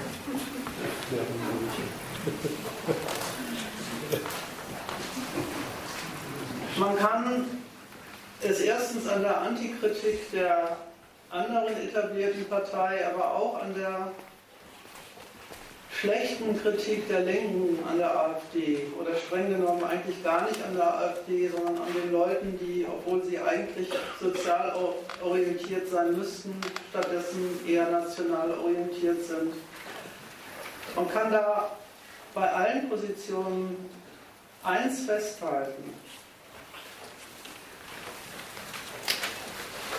Das ist eine in dieser Gesellschaft offenbar völlig vertraute und übliche Denkfigur. Bei jedem Missstand in der Gesellschaft eine irgendwie geartete Schwäche oder Handlungsunfähigkeit des Staates zu entdecken. Das macht diese, die, der Wagenknecht genauso. Die sagt, warum kriegt die AfD Wähler? Weil der Staat sich als unfähig bewiesen hat, die Krise zu bewältigen und da ist es doch klar, dass das, was den Menschen da einleuchtet, ist der, der Gedanke, der Staat muss doch erstmal sich um sich kümmern, muss handlungsfähig sein und bleiben. Und das ist die erste, die der erste Bedarf, den wir haben. Und deswegen ist es auch völlig logisch, so sagt sie, wenn die Leute dann AfD wählen. Und eigentlich sollte, man, sollten meine Ausführungen heute zeigen, das ist überhaupt nicht logisch. Das ist so, dass das stattfindet, aber logisch ist das überhaupt kein bisschen. Allerdings ist es, ist es tatsächlich so, dass dieses Volk, auf die sich alle berufen, auch die Linken, tatsächlich auf die durchgreifende Gewalt einer eines Staates angewiesen ist, und zwar existenziell angewiesen ist, als Bedingung dafür, dass sie ihren Notwendigkeiten in dieser Gesellschaft nachkommen können. Das, worauf die AfD in ihrer Absolutheit beharrt. Souveränität des Staates über alle Sonderinteressen, über alle Sonderbedingungen seiner Betätigung ist das erste Volksbedürfnis. Ist nicht einfach eine Erfindung der AfD, sondern spricht durchaus eine Wahrheit aus darüber, in welchem Verhältnis die Staatsgewalt eigentlich zu den Interessen und Bedürfnissen der Leute steht. Dass das so ist, ist noch lange, allerdings noch lange kein Grund, sich auf diese Gleichung geistig wie praktisch positiv zu beziehen und zu sagen, dann muss die aber auch um jeden Preis gelten. Das ist nämlich das, was die AfD macht. Eigentlich ist es nämlich umgekehrt. Wenn es tatsächlich so ist, dass man für jeden Schritt, den man in dieser Gesellschaft tut, für jeden Zweck, den man sich setzt, auf die Gewalt des Staates praktisch angewiesen ist, dann ist das eigentlich ein Argument gegen, das ökonomisch, gegen die ökonomischen Verhältnisse, in denen und für die das gilt.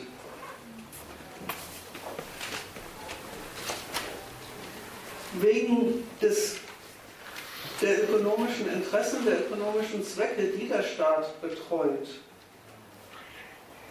dass die Gewalt seitens des Staates brauchen. Das ist nämlich der ganze Grund dafür, warum sich so ein Standpunkt wie der der AfD nicht sofort blamiert, von allen, für, allen Leuten für absurd erklärt wird. Die, die, die Beschränkung des Privatinteresses, die Einordnung jedes Sonder- und Privatinteresses in ein System des Konkurrierens, die die Interessen auf der einen Seite ins Recht setzt und sie auf der anderen Seite nur so weit gelten lässt, damit, wie sie das andere schädigen dürfen und weiter nicht. Das ist überhaupt die Bedingung dafür, dass dieses, dieses, dieses System des Konkurrierens um Einkommen und Erträge überhaupt geht.